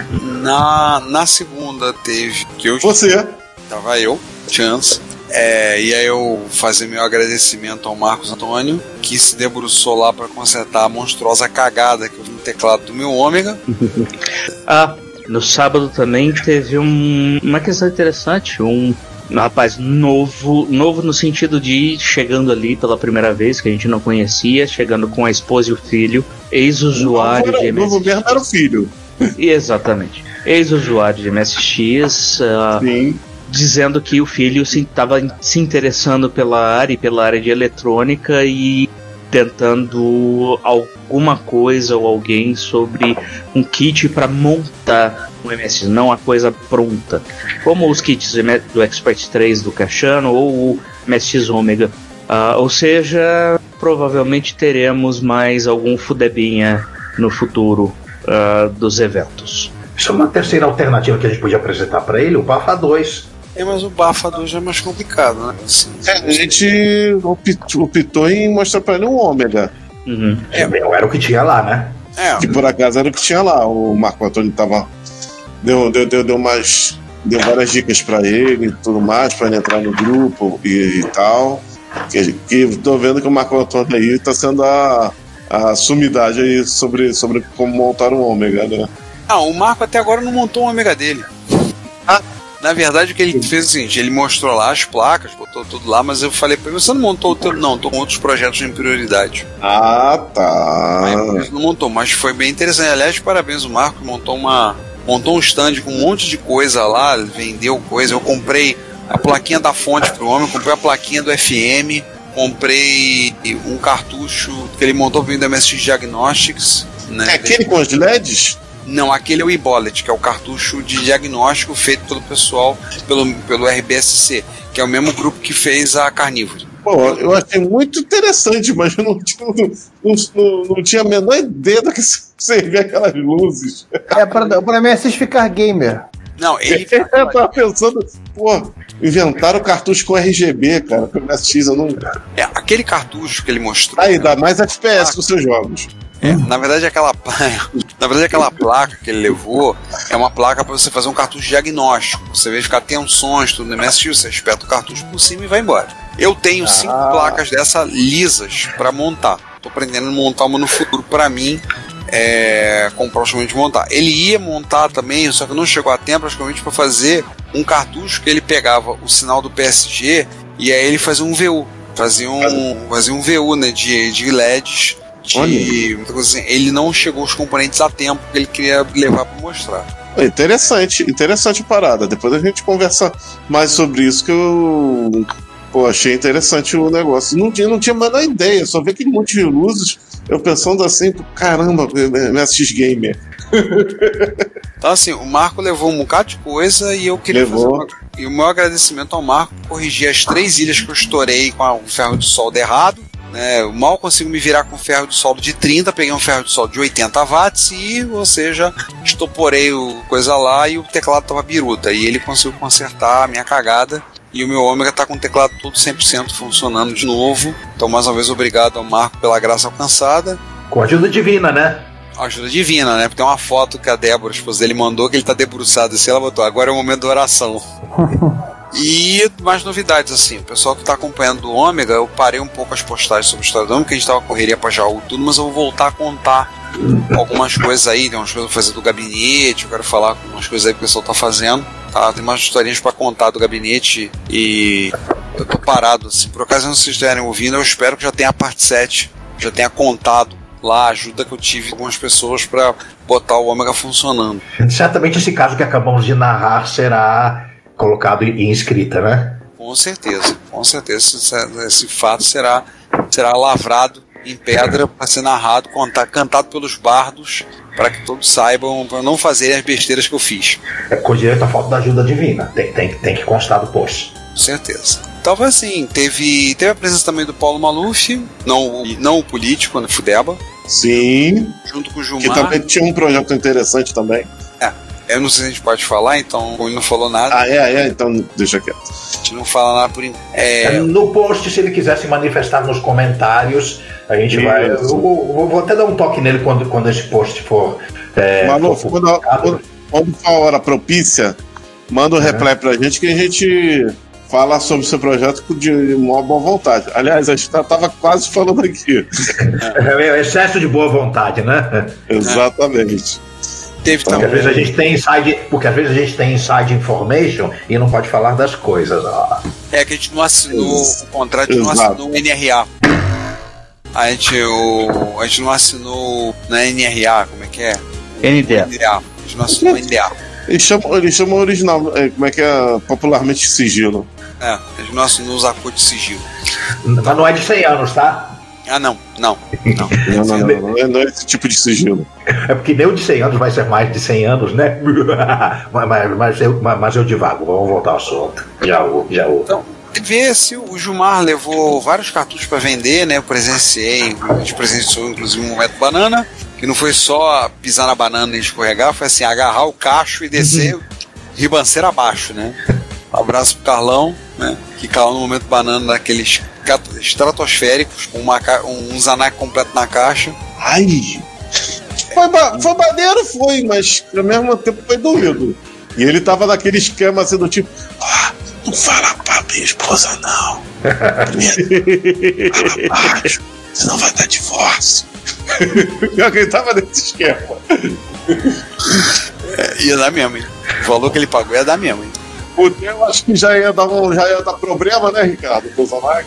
Não, o meu Zanac a Claudio não sabe quanto eu paguei, não. Nem vai saber, né? Né, né, né. O meu Zanac custou três vezes menos que o dele. E, e, e já dá problema, né? Talvez desse problema, entendeu?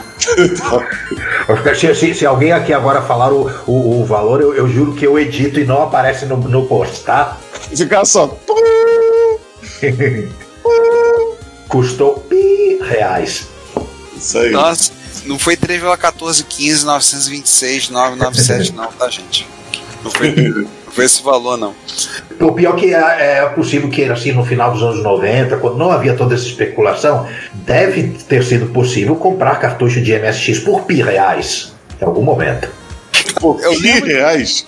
Eu comprei um lote de cartuchos que saiu é, da Sharp que saiu tipo um real ou dois reais cada. Aqueles Maravilha. cartuchos que foi medido no encontro em 2002? Aquele, aquele que a gente deu no encontro. Aqueles, nossa. Pô, quem, quem diria, bons tempos quando se dava cartucho em encontro. É. Pois é. Mas assim, é, foi um encontro em geral, acho que podemos dizer que foi. Ah, teve o JR200. Fala aí, Juan, o JR200. Ah, sim, não, é pra variar. É pra variar, eu, eu adquiri o hábito de, de promover a promiscuidade em Jaú. Como eu quero ser diferentão, eu sempre levo algo que não é MSX. Aí eu levei o JR200 carregando joguinhos de fita cassete e teve uma hora que uma galera começou a ficar curioso explorar as possibilidades dele pro manual, que ele, que ele tá com, com o manual dele que é meio tem uma, uma redação meio tosca, mas ele é bem completo. Você todas as fichas, o pessoal explorando o uso do joystick, memória de vídeo, etc. E eu, e eu gravando os meus programinhas basic em áudio Você e jogando os jogos do futuro. Sabe por quê? Foi. Ah. Porque provavelmente eles traduziram direto do japonês aqui. É bem provável. É bem provável. Aliás, falar em tosco, como o mesmo jogo é, rodando no MSX é muito mais. tem muito mais fluidez do, do, do que no JR200. Aquilo é, uma, aquilo é uma maquininha muito básica. Ela, ela, ela nem tem um modo gráfico de verdade, você só redefine caracteres. Ele, ele é pouco mais do que o Mattel Aquarius em termos de capacidade. Seria o MC10? Praticamente sim, sim. É, é, ele, é, ele tem o mesmo processador e a única coisa que ele tem é, semelhante ao MC10 é o, é, é, o mesmo processador, o processador compatível. Fora isso, uma coisa totalmente diferente. Mas em termos de, de nível de capacidade, é mais ou menos assim. Ele até tem mais memória. Ele tem 32K. Ou seja, tem mais memória do que o meu Expert. Ué? Ué, você tem um Expert com 16K? Expert, o Expert tem 28K, se eu não me engano. É o Basic, ah, o Basic só enxerga 28K. É. Ah, tá falando de memória livre no Basic, né? E... Uhum. Não, não, não. Ele, ele, ele, falou que o, que o JR200 tem 32 no total. Ah, certo. Se bobear para o Basic é o quê? 10K? Não, ele tá, tá quase toda plana pro, pro, pro Basic. Ele tem 30 calibres. Tá aí na vantagem do JR200 em relação ao MSX. Você para tudo, né? No Basic. Né? Ele, tem, nem, ele nem, nem tem modo gráfico, então não reserva aquele 6K para para memória de pixels. Hum. Aí só sobra. Aí.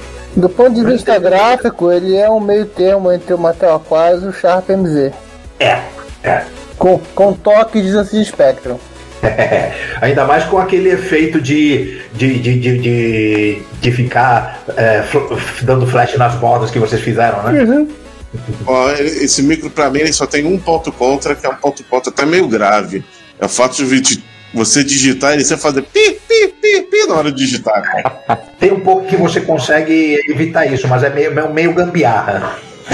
Ah, mas é, para, quiser, para dele existir, era para estar tá escrito na primeira página do manual.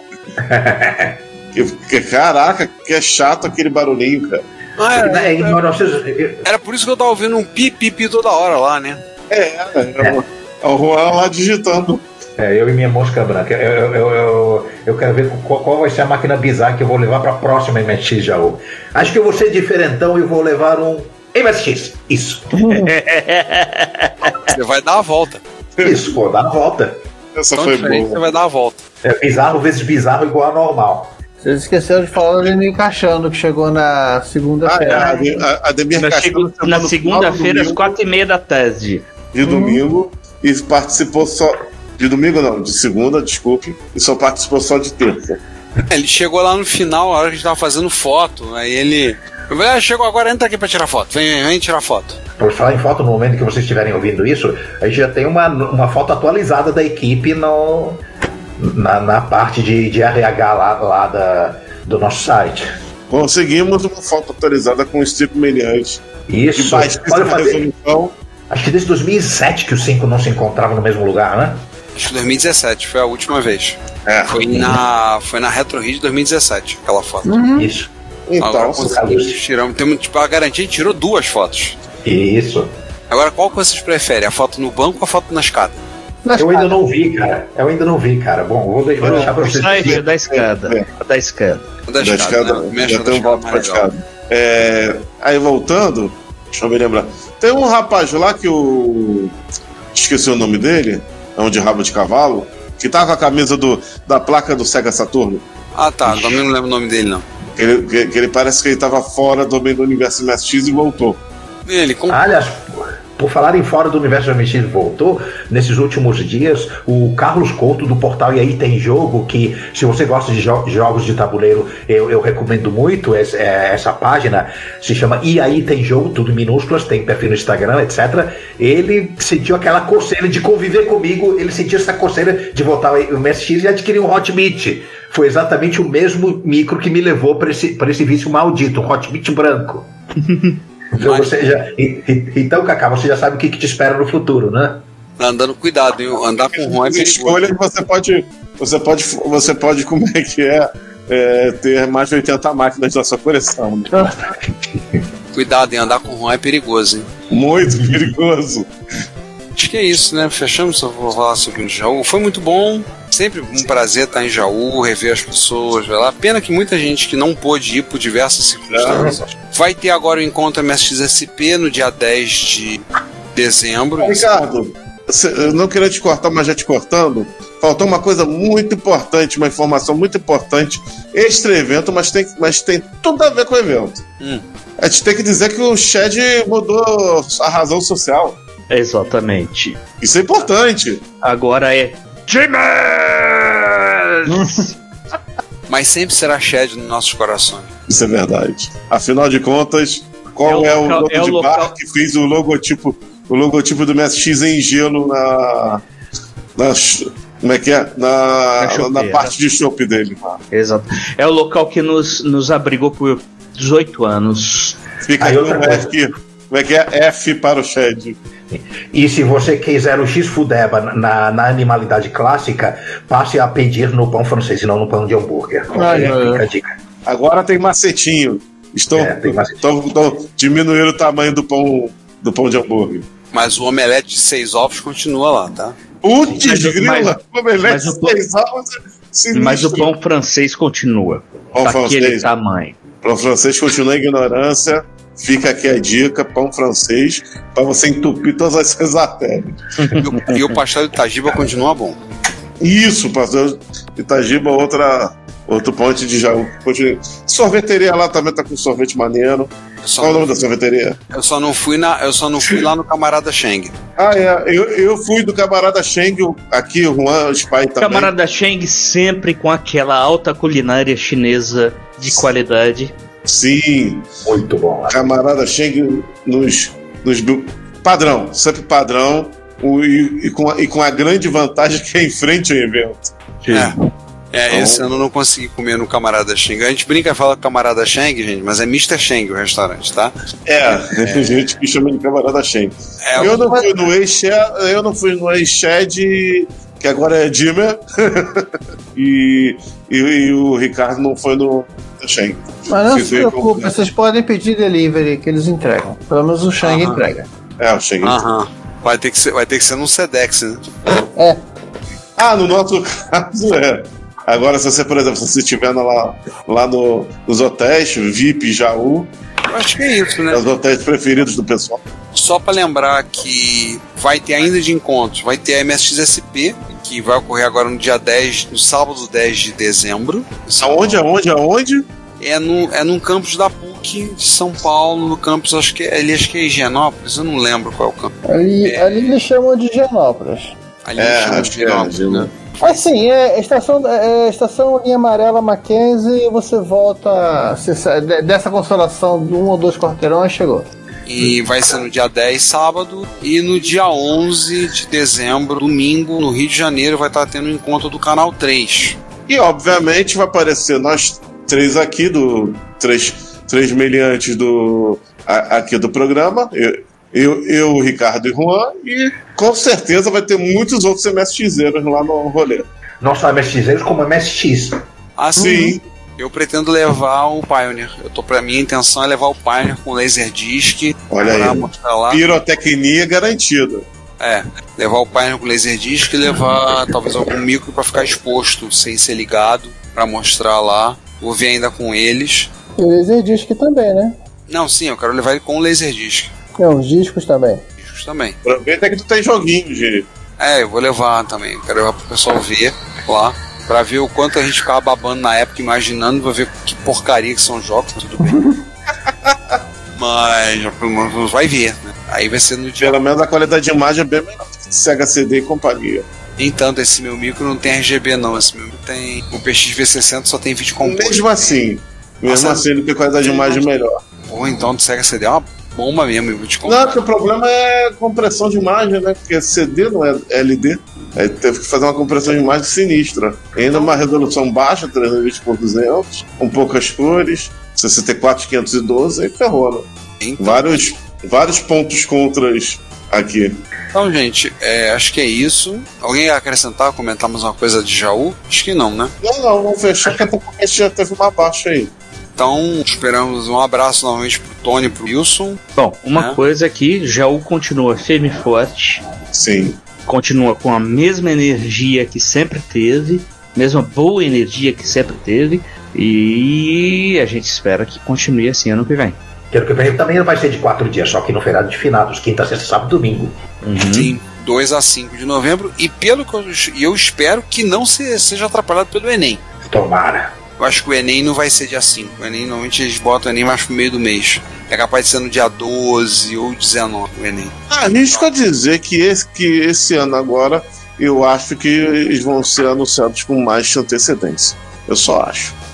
Assim, eles tiveram uns contratempos aí. Até eu quero conversar depois com o Wilson com algumas ideias para divulgação, alguma coisa para tentar dar uma alavancada no encontro. Vamos ver isso aí. Mas isso aí a gente pode ver mais para frente. Ainda temos dois eventos acontecendo até o fim do ano, que é MSXSP e o encontro do canal 3 de janeiro. Então pedimos que vocês estejam ouvindo, prestigiem, visitem, participem do evento, dos eventos, tá? Com certeza. Posso dar uns agradecimentos Pode? sobre, sobre Jaú? Eu vou agradecer, primeiramente, ao Franklin, que ajudou muita gente no Translabo.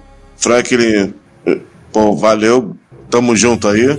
Nossa, foi pica- a picape foi salvadora no primeiro dia. Nossa senhora. Sim, principalmente. O- E outros também. Então, um agradecimento aí ao Franklin. Agradecimento ao Cachano, que no último dia levou a gente lá no, no início do evento. Deu carona pra gente. Se ofereceu. Muito obrigado também, ao Pegaram Ademir, carona. Ademir Cachano. Vocês pegaram o carro no novo móvel dele, né? É, no, É porque sabe que o carro dele, o, o carro dele, a placa é Egg. no móvel, isso aí. É o móvel. Fora, fora quem também trabalha com, com isso, né? Um projeto coisa para granjas, né? Não, ele é ele projeto pra granja, ele não é granjeiro, não. Não. Ele trabalha para granjeiros. E o terceiro agradecimento é pro Tony, não só pelo evento em si, pela organização, por, mas também por ele ter ficado um pouquinho mais comigo, porque eu fui o último Fudeba a sair oficialmente de Jaú. Você foi o último? Não, o Franklin Fui foi o o último. último. Não, o Franklin foi o Ah, não, último. foi o Franklin, foi o Franklin. É o Franklin saiu na Fui quinta. penúltimo Fudeba a sair de Jaú. Tá, Franklin foi o último. Não, o Tony eu- é de Jaú. Então, ah, eu tô respondendo ao, ao Raimundo, né? Ah, É, o Tony é de Jaú. então o Tony não saiu ainda. O Tony, não, o Tony, o Tony o vai Tony sair continua lá e. O Tony, e- quando sair, ele vai para outro evento, sim. É, Pro Tony Mas o- MX Jaú nunca, nunca termina. agradecer, agradecer ao Tony e sempre e sempre eu digo que o Tony ele é ele está pro Ele, ele está em termos de quadrinhos e, e, livros e afiliados do que o Juan, o Juan está em coleção, né? Eu fiquei falando, quando minha coleção dele, fiquei falando, meu Deus! Ricardo sabe. Ele mostrou Aumentou, tá, Ricardo? É, ele me mostrou a planilha do controle dele. Aumentou, e não foi pouco, não. Ele me falou. Uma coisa é ele falar, outra coisa é mostrar. Meu Deus. Ele já tá, ele já tá do esquema de ter de outra casa só pra coleção. Já tá nesse esqueminha, sabe? Acontece. Bom, gente, deixa eu estender é, os mesmos agradecimentos que o, que o João fez a todos os envolvidos. Obri, o, obrigado por tudo. Vocês sabem quem vocês são. E eu estou saindo pra noite. Tchau. Fui. Valeu, Juan. Abraço. Por hoje, acho que podemos fechar por aqui, né? Fechou. Eu agradeço também sim, ao sim, pessoal sim. da Retrópolis pelo convite para participar dessa repórter retro. Uh, e eu, o Spy, Lord Spy da Game Genesis, também estou zarpando para alto mar e pegar vou, um peixe. Pra, vou pegar um em peixe. busca de novos tesouros e novas aventuras. Ah, vai, vai pegar o One Piece. Quase isso. Quase isso. ou vai, ou vai, ou vai, ou vai, ou vai como é que é conversar com, com o Gilbert Tripwood. Não, ah, o Guy não, não vou. O Guybrush Tripwood estava na minha, na minha tripulação até semana passada. Ele só fez é. uh, macaquice e é, agora eu vou. Eu estou indo em busca da, da lendária primeira Jolly Roger. Opa, aí sim. um abração, pessoal, e até a próxima. Até mais, Valeu, pai. cara. Grande abraço. É, gente. Acho que por hoje é só. Voltamos agora. Próximo Repórter Retro agora no final de dezembro. Já Sim. contando as novidades dos eventos. Tá? O derradeiro. Derradeiro. O derradeiro do, de 2022. Bem, por hoje é só. Fui. Tchau. Pessoal, quem tá aí ao vivo e quem está e quem vai ouvir depois no gravado, obrigado aí pela audiência. Quem pôde ir a Jaú também valeu pela por muito tempo, que eu tava muito tempo sem a Jaú, tava uns sete anos praticamente sem a Jaú, então foi muito bom revê-los. Então é. Tamo junto aí. E é isso. Até o próximo evento. Até o, não. Até, até o próximo evento, com certeza, e até a próxima gravação. Fui, né? Gente, até mais. Obrigado a quem, a quem, a quem invadiu a sala de imprensa. Não se esqueçam de fechar depois. E até. Falou, tchau, obrigado pelo convite até mais. Até. Nossos episódios também estão disponíveis no Spotify, Deezer e Apple Podcasts. Não se esqueça de assinar a Retrobits, a newsletter da Cidade dos Clássicos para ter no seu e-mail. Toda sexta, as últimas notícias do mundo da retrocomputação. Fale conosco nos comentários das postagens pelo e-mail contato@retropolis.net.br e visite o perfil Retrópolis nas redes sociais. Como sempre dizemos, seu comentário é nosso salário. Obrigado por sua audiência e até o próximo episódio.